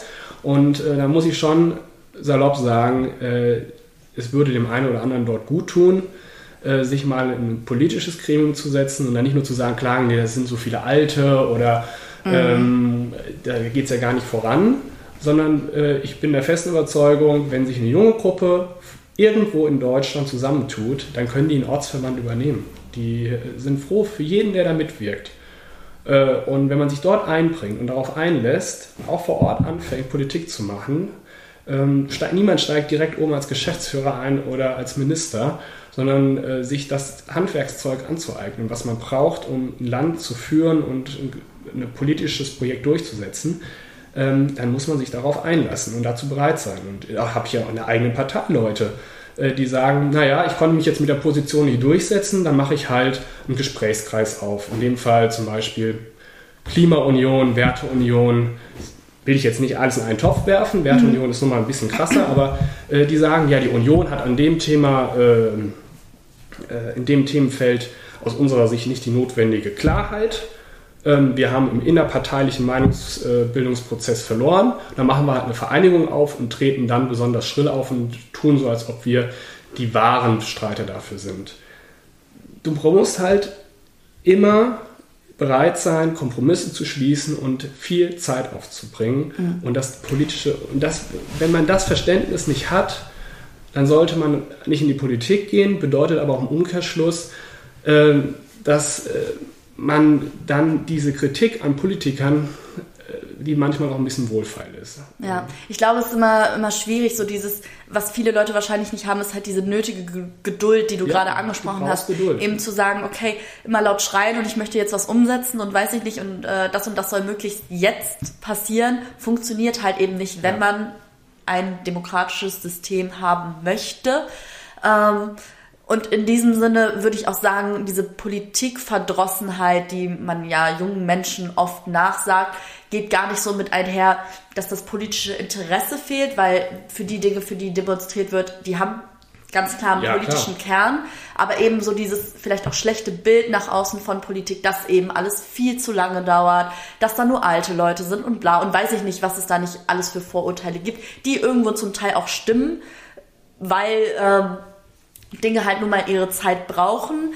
Aber ich glaube, da hast du völlig recht, wenn du sagst, so, ja, es ist halt schwierig, immer dann mit dem Finger drauf zu zeigen und zu sagen, ja, die kriegen sowieso nichts gebacken, aber mach's erstmal selber besser, ja, ist immer so, so meine Devise. So auch so, bring erstmal einen anderen Lösungsvorschlag, wie du es denn schneller oder, weiß ich nicht, anders durchsetzen möchtest, ohne halt, ähm, ja, diesen demokratischen weil, Kern zu verlieren. Nur weil ich eine Meinung habe oder eine Meinung in einer Organisation, mhm. habe ich halt noch keine Mehrheit. Und ja das ist halt schon wichtig, äh, wenn ich Gesetze auf den Weg bringen möchte, wenn ich eine Regierung abwählen möchte, dass ich eine Mehrheit mir erstmal erarbeite.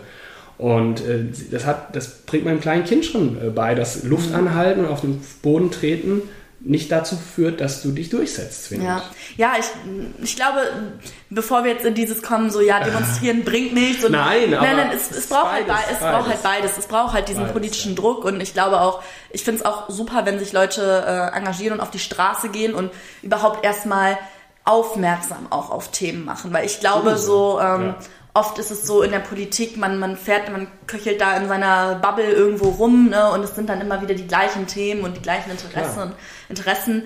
Und das bringt halt natürlich auch neuen Aufwind, aber eben dahingehend auch zu sagen, okay, wir haben jetzt ein Statement gesetzt, das ist gut so, das ist äh, aber auch irgendwo auf einem, einem rechtlichen, aber demokratischen um? Wege umsetzen wie, kannst. Auch, wie ne? es jetzt ja. um? Also das ist ja erstmal auch für sich genommen eine Leistung, Menschen für ein Thema zu mobilisieren und mhm. zu begeistern. Ja. Das äh, gehört ja auch zu den Eigenschaften eines Politikers Richtig. dazu, dass du begeisterungsfähig bist gegenüber Anliegen von anderen, aber auch natürlich andere begeistern kannst, mitzuziehen. Und diejenigen, die so eine ob das Fridays for Future ist jetzt einfach mal äh, beispielhaft genommen, die haben natürlich den Nerv getroffen und haben auch andere Menschen mitgerissen. Das ist ja eher erst einmal sehr anerkennenswert. Und sie haben auch mit, äh, dass man freitags demonstriert ähm, und äh, nicht in die Schule geht und so weiter, das sind auch Stilmittel genutzt äh, worden, mit denen man medial Aufmerksamkeit, Aufmerksamkeit gefunden hat. Ja. Dann musst du natürlich die notwendige Bereitschaft und Klarheit haben, auch die Konsequenzen zu tragen, also zu sagen, ja, ich möchte den Tag dann aber entschuldigt schon im Zeugnis stehen haben. Das ist natürlich albern.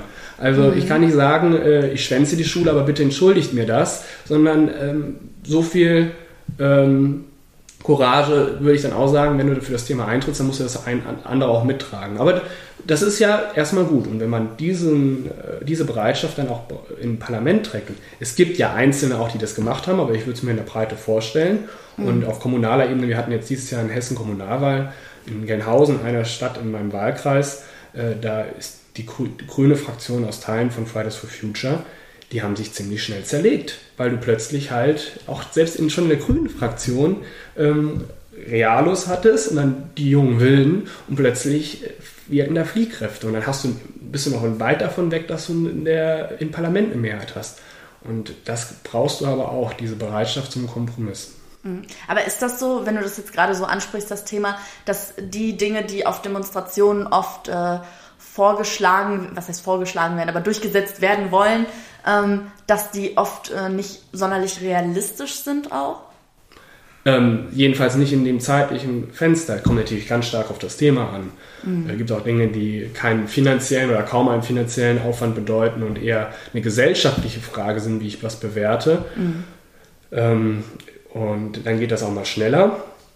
Aber was ich schon bei Fridays for Future attestieren würde, ist, dass gewisse internationale Zusammenhänge nicht so gesehen werden und das größere Ganze. Das will ich denen auch gar nicht vorhalten, dass sie mhm. das ähm, manches, weil sie auch nicht wissen können, weil ich, ich selbst ich nicht weiß, ähm, wie das dann in der Komplexität sich im Einzelnen darstellt. Das sind ja auch wirklich Thema Klimapolitik, das ist ja. ja so ein, das ist ja immer dieses, ich glaube, was Politik dann letzten Endes auch so schwierig macht, das ist immer ein Blick in, was passiert denn im Jahr X in der Zukunft das ist sehr, X. Sehr weit ist, weg. Genau, es ist super weit weg. Und du hast halt mhm. Akteure dabei, äh, die kennen wir auch nur aus den Nachrichten und die kennt auch ein durchschnittlicher Politiker, der ein Mandat hat in Deutschland nur aus den Nachrichten.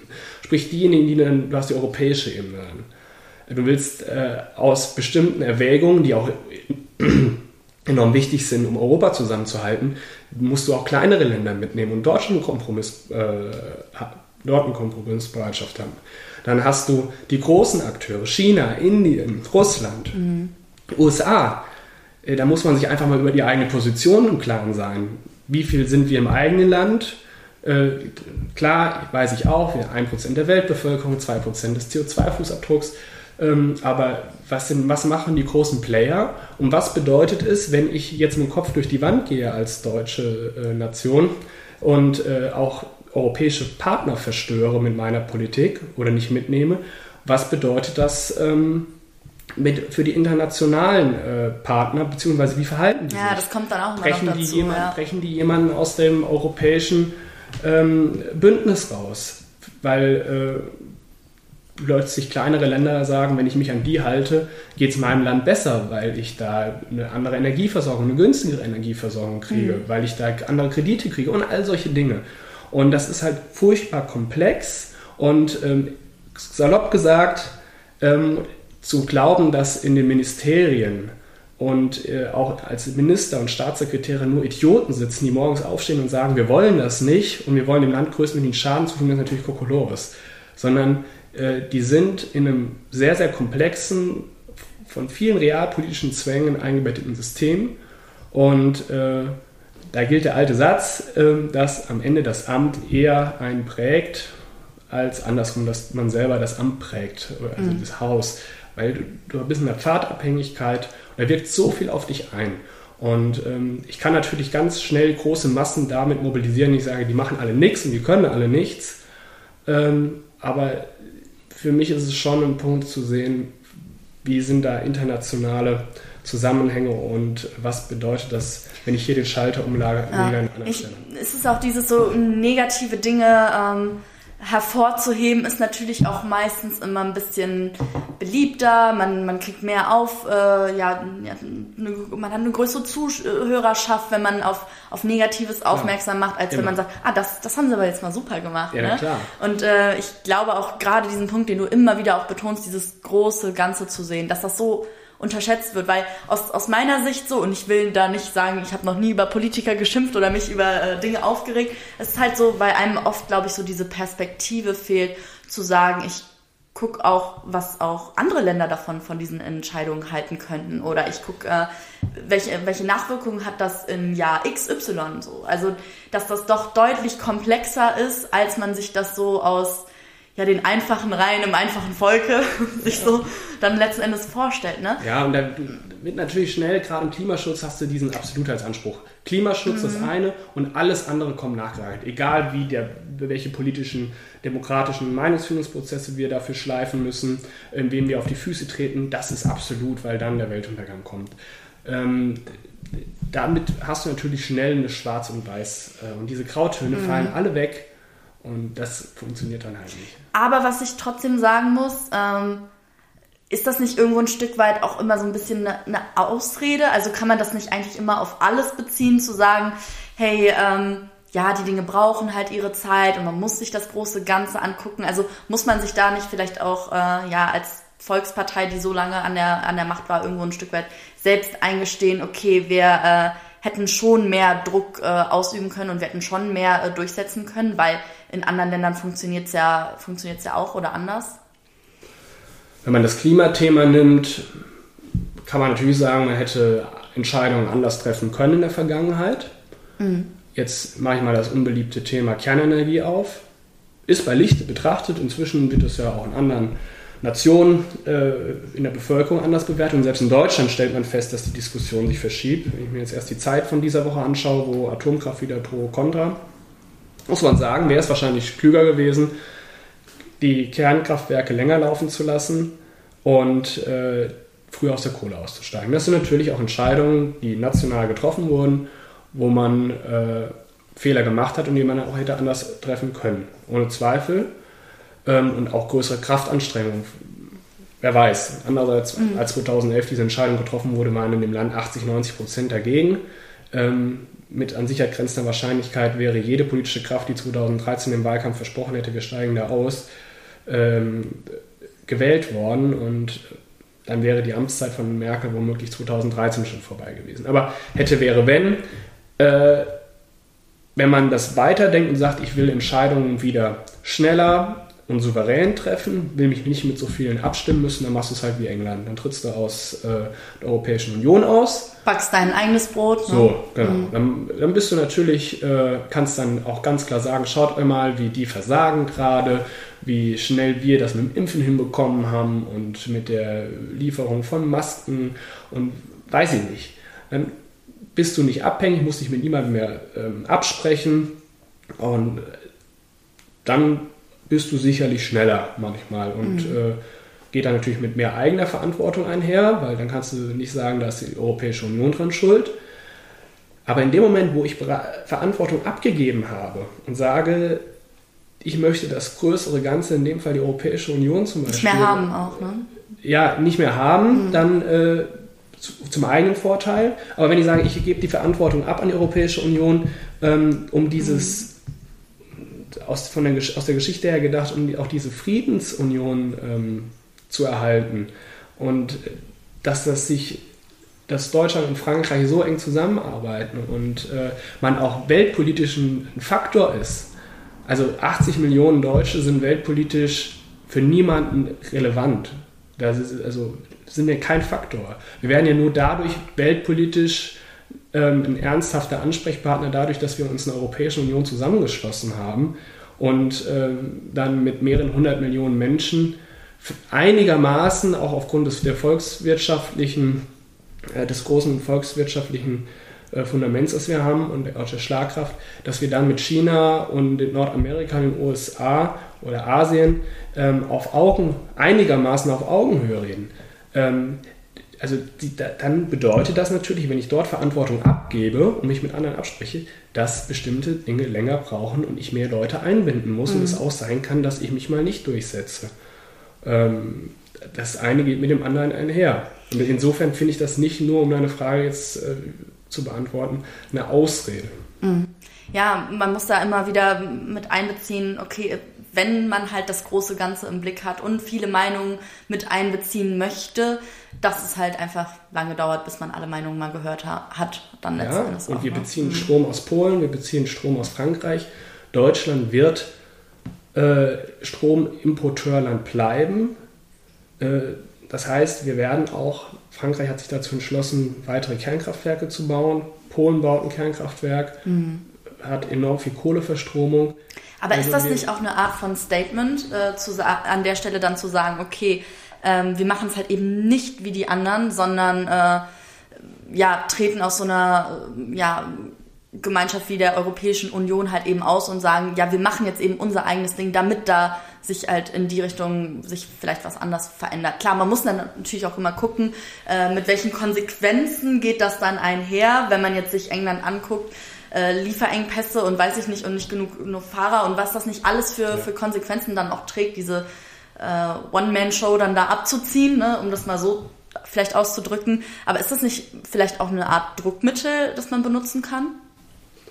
Ich halte erstmal von Druckmitteln nichts, äh, die man äh, am Ende des Tages nicht bereit ist, auch umzusetzen. Äh, und ich sehe nicht, dass irgendjemand in dem Land, außer vielleicht die AfD, ernsthaft dazu bereit ist, ähm, aus der Europäischen Union auszutreten. Diese Diskussion mhm.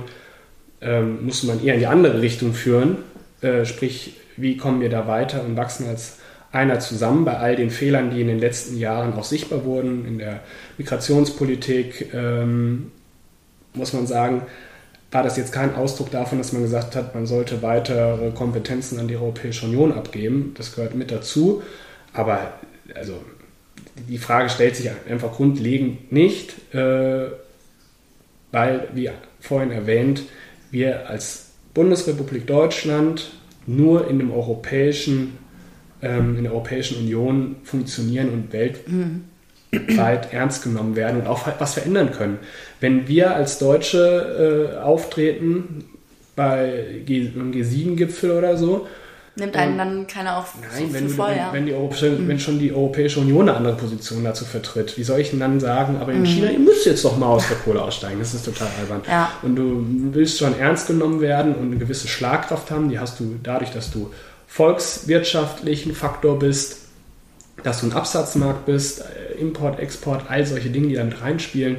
Und äh, das ist ein, ein gigantisches Eigentor. Und in. England sehen wir es ja. Die Pflegekräfte fehlen, die Lkw-Fahrer fehlen, die Waren fehlen. Ja.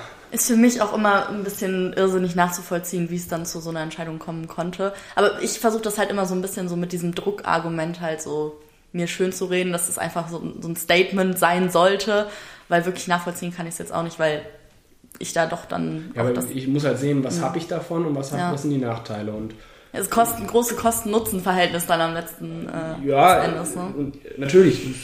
Man muss schon abwägen, wie, wie viele Vorteile hat man davon mhm. und wie viele Nachteile. Und ich, ich sehe da eigentlich nur Vorteile. Das ähm, ist manchmal mühsam, sicherlich. Äh, ja, oder auch mal abgesehen, sorry, dass ich unterbreche, aber mal abgesehen von diesem, von diesem Vorteilsthema, das ist ja auch wieder dieses große Ganze, was wir am Anfang schon besprochen hatten, dass es ja nicht nur darum geht, welche Vorteile habe ich davon, ja, sondern ich sehe eben das große Ganze und außerhalb von, okay, was ist jetzt für, für meinen Wahlkreis, für meine Region, für meinen, für, auf Bundesebene, was ist für mich wichtig, sondern eben auch zu gucken, was ist denn außenpolitisch für das große Ganze, für, für meine Mitländer äh, wichtig, weil man kann nicht am äh, Mitländer, aber so, man kann nicht, man kann nicht erwarten, dass äh, man eine gute Zusammenarbeit mit Frankreich hat, wenn man dann letzten oder oder weiß ich nicht, was für europäischen Staaten hat, wenn man letzten Endes sagt so, okay, ich scheiß jetzt drauf, auf gut Deutsch gesagt, so mach jetzt mein eigenes Ding, ne? Ja, es, mhm. du wirst, wir sind da auch eine Abhängigkeit und äh, das Kirchturmdenken, in dem Fall ist der Kirchturm, dann wäre die Bundesrepublik Deutschland, ähm, das hat, hat noch nie zu was Positivem geführt. Ähm, man büßt international an Ansehen, an Schlagkraft ein. Man äh, büßt wirtschaftlich äh, ein, weil äh, Länder sich auch dann nicht mehr darauf einlassen wollen. Also wo man da hinguckt, schadet das. Äh, und wenn man womöglich der Einzige im Raum ist, der eine Position anders vertritt, dann muss man das auch akzeptieren, dass das in den anderen Ländern anders beantwortet wird. Und wenn wir das bei der Energiepolitik sehen, mit welch einer äh, Hurra-Stimmung andere Länder auch sagen, wir sind bereit, Kernkraft länger laufen zu lassen und unsere CO2-Bilanz ist auch dann in dem Bereich deutlich besser, dann würde ich doch sehr zu Vorsicht und Zurückhaltung mahnen, zu sagen, die Länder haben dann ihr Weg. Also wenn mir auf der Autobahn alle entgegenkommen, bin ich meistens selber der Geisterfahrer. Und mhm. ähm, das scheint mir bei der deutschen Energiepolitik, die keine Nachahmer gefunden hat, in der Form, dass man Kohle und Kernkraft gleichzeitig aussteigt, ähm, die enorm teuer ist, würde ich schon Zurückhaltung mahnen. Mm, wobei ich da auch irgendwo ein Stück weit sagen muss, äh, nur das, was alle anderen immer machen, was die Mehrheit macht, heißt ja nicht immer unbedingt, dass das es das Richtige auch, ist. Ja. Ne? Aber es ist jetzt halt auch nicht so, dass wir so positiv beispielgebend waren in den letzten Jahren, dass ja, andere gesagt haben, wir haben uns das jetzt ja. zehn Jahre angeschaut und wir machen es euch jetzt nach. Mhm. Ähm, das muss ich halt auch sehen. Und ich zugleich im eigenen Land auch Probleme habe. Äh, das ist jetzt nicht so, dass wir alle Probleme gelöst haben, sondern wir feststellen, so richtig funktioniert das jetzt gerade auch nicht. Das CO2-Problem haben wir noch. Wir haben die teuersten Energiepreise. Äh, wir, bei der Infrastruktur sind wir noch nicht so gut aufgestellt, dass wir den Strom aus dem Norden in den Süden bekommen. Mhm. Äh, also aber man merkt schon, Politik bedeutet Probleme über Probleme ja, und, und, noch mehr Probleme und, und Lösungen. Also wenn alles gelöst wäre, aber es ist ja auch irgendwo schön, dass man um. Es gibt Dauern halt auch nicht diese, dieses eine perfekte Weltbild Nein. und, und das, die Idealvorstellung. Ja, natürlich, ne? natürlich. Und es verändert sich dauernd was, weil wir anders konsumieren, weil wir anders leben. Wir, das ist ja Wahnsinn. Und das macht ja auch mhm. zugleich Spaß. Und das Große wirkt sich immer im Kleinen aus. Also, äh, um jetzt auch auf die kommunalpolitische Ebene zurückzukommen, wie mit dem großen Ganzen zusammenhängt, äh, irgendwo müssen die Windräder stehen, irgendwo müssen die Photovoltaikanlagen stehen, irgendwo müssen die Rechenzentren stehen. Ich komme aus, äh, also wo ich ursprünglich herkomme, wo ich auch Politik mache, ist mein Kinzigkreis, Bad Sohn-Münster, das ist der Speckgürtel Frankfurt, Rhein-Main-Gebiet. Mhm. Rhein-Main, äh, Frankfurt hat den größten ähm, Internetknotenpunkt Europas. Äh, so, was machen natürlich Rechenzentrenanbieter? Die siedeln sich rund um den Knotenpunkt an. Geht auch darum, dass man inzwischen in die Fläche geht, drumherum. Äh, Hanau bei mir, aber auch noch in der viel größeren Breite. Die Frage wird sich auch irgendwann in kleineren Kommunen stellen weil die die Anlagen dorthin stellen, wo Energie produziert wird, wo aber auch Platz ist. Dann äh, sagen die Leute bei mir, in der, oder in dem, wird das zum Teil abgelehnt in den Kommunalparlamenten, ja, so, solche hässlichen großen Kästen wollen wir nicht und äh, das kostet ja so viel Strom und produziert Abwärme und so weiter. Wo ich halt sagen muss, jeder kommuniziert den ganzen Tag, konsumiert, streamt, weiß ich nicht. Irgendwo müssen ja, und wir wollen auch die Daten in Europa stationiert haben. Also du musst schon solche Entscheidungen auch mal tragen. Also diese Wasch mir den Pelz, aber mach mich nicht nass Mentalität. oder, oder das soll ja. bestmöglich im Nachbarort sein, aber bitte nicht bei mir vor der Haustür. Das funktioniert nicht. Und was ich sagen will, diese ganz großen Linien, Transformationen, die finden auch in kleinen statt. Die finden nicht nur in den urbanen Ballungsräumen statt, sondern in der Breite. Irgendwo gehen die Stromleitungen an, die neuen Autobahnen, die neuen mhm. Eisenbahnstrecken. Und da wirst du dich dauernd zu verhalten müssen. Wir reden nämlich jetzt schon echt lange, aber oh. ein bisschen die Zeit aus den Augen fallen. Ach, auch so. Äh, ähm, okay, ähm, um jetzt nochmal kurz wieder die, ähm, die, ähm, die Kurve zu kriegen. Ja. Ähm, man merkt zusammenfassend, Politik ist unfassbar komplex. Es gibt nie den einen richtigen Lösungsansatz, den man sofort schnell umsetzen kann.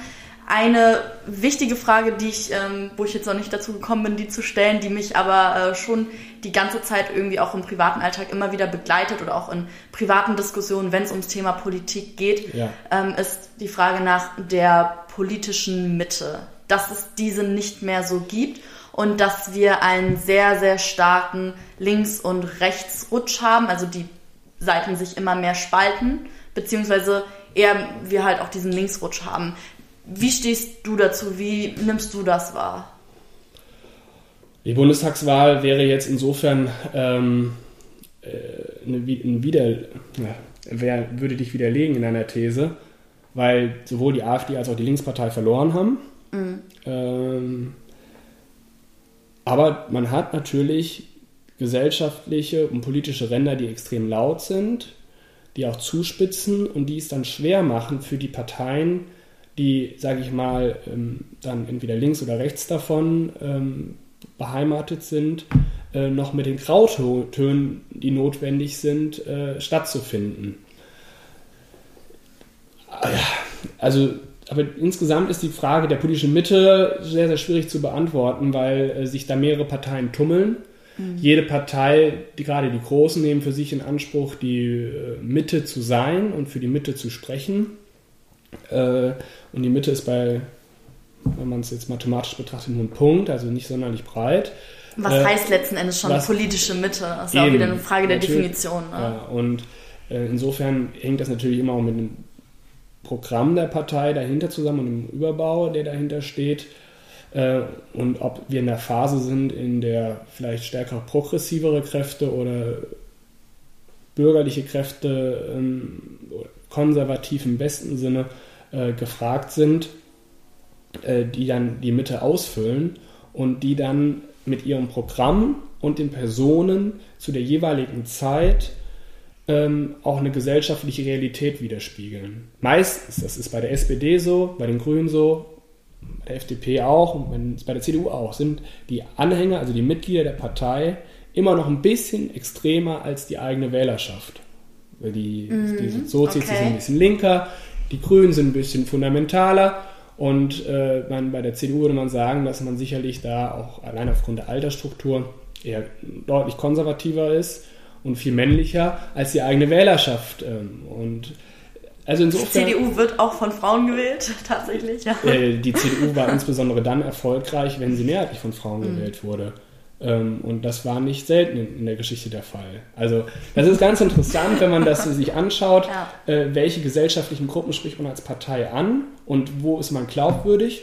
Und äh, das ist jetzt dieses Jahr bei der Bundestagswahl nicht so gelungen. Ähm, heißt aber nicht, dass man diesen Streit um die politische oder den Wettbewerb um die politische Mitte äh, aufgeben muss, sondern der geht jetzt erst richtig los, indem wir uns neu aufstellen und ähm, da werden neue Leute immer gebraucht und gesucht und äh, insofern sei das jetzt auch als Aufruf genutzt. Wer da mit liebäugelt, da mitzuwirken, weil so, wenn was Neues losgeht, kann man auch unheimlich viel bewirken und ähm, das gilt grundsätzlich in alle Richtungen. Das ist jetzt keine Werbung für die Union, ähm, aber an diejenigen, die mit einem politischen ähm, Engagement liebäugeln, äh, tut euch zusammen. Ich habe das auch nicht alleine gemacht, sondern mit einer Clique und dort entstehen auch dann weitere Netzwerke und Freundeskreise. Aber ihr könnt bereits mit einer kleinen Gruppe in jedem Ort in diesem Land einen Ortsverband so übernehmen, beziehungsweise dort Verantwortung übernehmen, dass ihr sichtbar werdet und ihr euch mit euren Ideen dort einbringen. Was sind da so die ersten Steps, wo du sagst, okay, womit muss man jetzt anfangen? Wenn man jetzt sagt, okay, ich äh, bin gerade noch zur Schule, bin gerade im Studium ja. oder weiß ich nicht was. Ist ja im Endeffekt egal, in welchem Alter man anfängt. Äh, was muss man als erstes machen, wenn man sich irgendwie politisch engagieren möchte? Also man sollte zu dem jeweiligen Ansprechpartner vor Ort Kontakt aufnehmen, dass man sich mal sowas im Innenleben anschaut.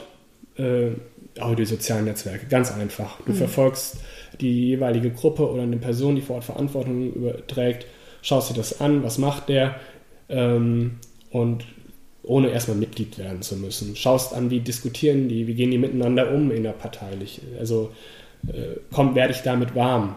Und äh, das ist, sage ich mal, der Zugang, wenn man alleine und wenn man sagt, man hat eine Clique, mit denen man das eh schon länger plant und dann geht, tritt man dort ein und gerade in der wenn man sich die Ortsverbände anschaut, die sind nicht, nicht sonderlich groß. Wenn da sechs, sieben Mann kommen, die sagen, wir wollen hier Verantwortung übernehmen, dann ist bei so einer Vorstandswahl ziemlich schnell hast du einen Fuß in der Tür oder auch Ämter. Mhm. Und äh, dazu gehört es natürlich, dass du vorher Mitglied wirst. Aber sich das anzuschauen, äh, da ist, wird, rennst du in dem ganzen Land bei den Parteien offene Türen ein. Mhm. Das, da wird niemand abgestoßen.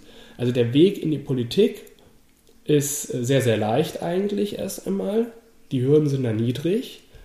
Und äh, dann geht es darauf, hängt es ganz stark davon ab, wie überall im Leben, was bringt man persönlich ein? Also Welches Engagement, welche natürlich. Zeit möchtest du da rein investieren? Ja. Wie hoch priorisierst du die Arbeit innerhalb einer, deiner Partei? Ja.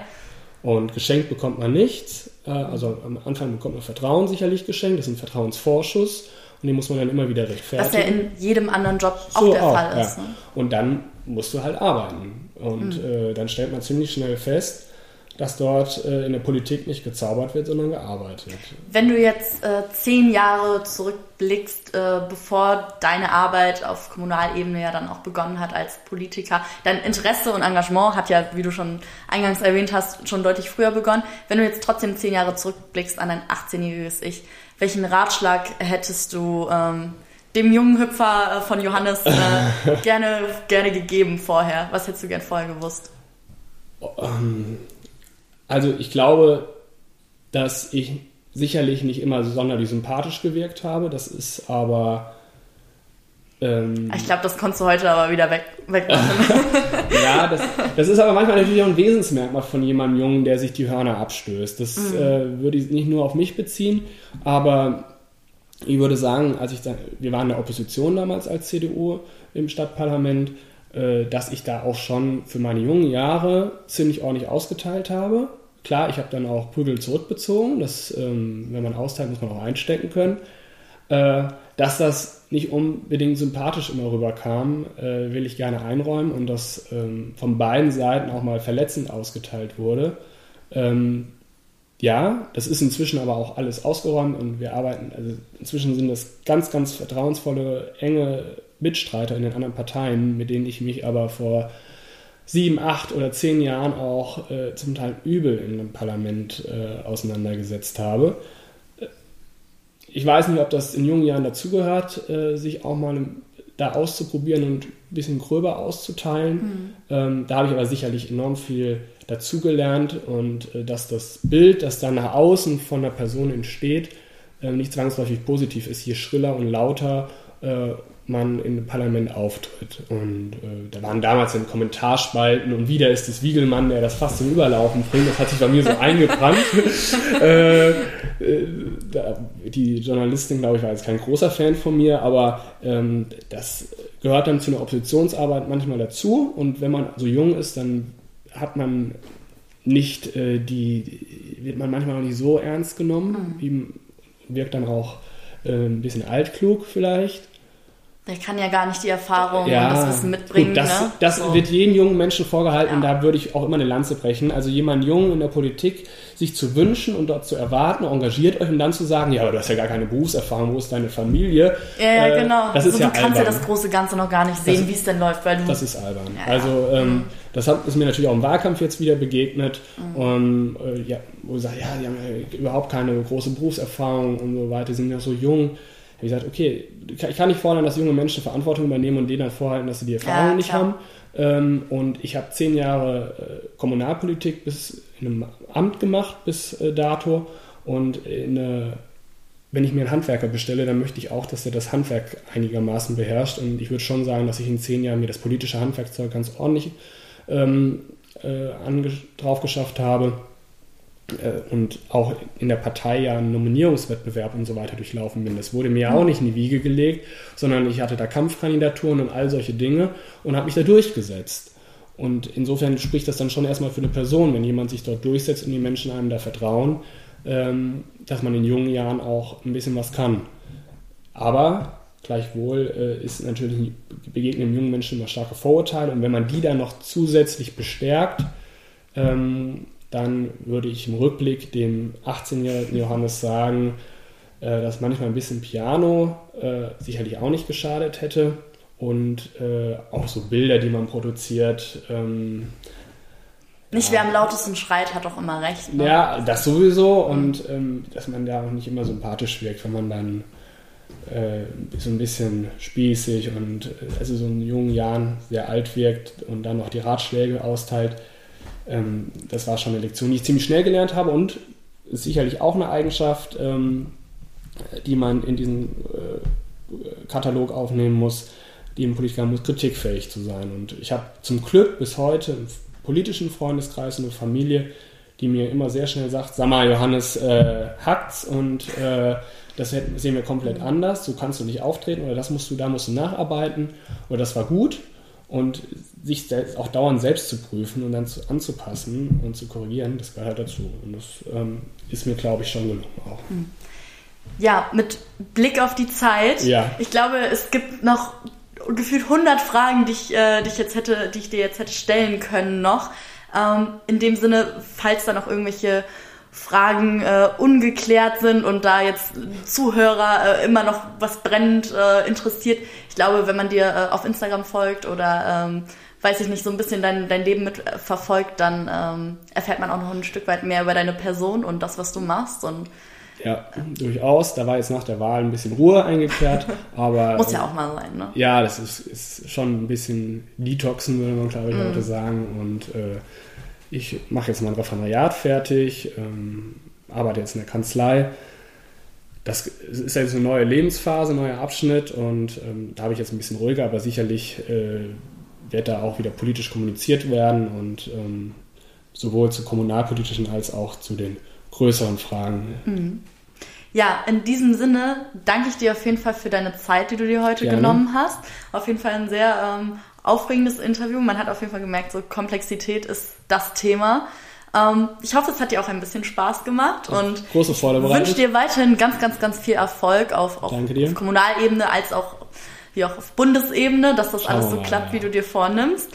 Ähm, ja, in diesem Sinne sage ich dann Tschüss zusammen. Tschö, danke.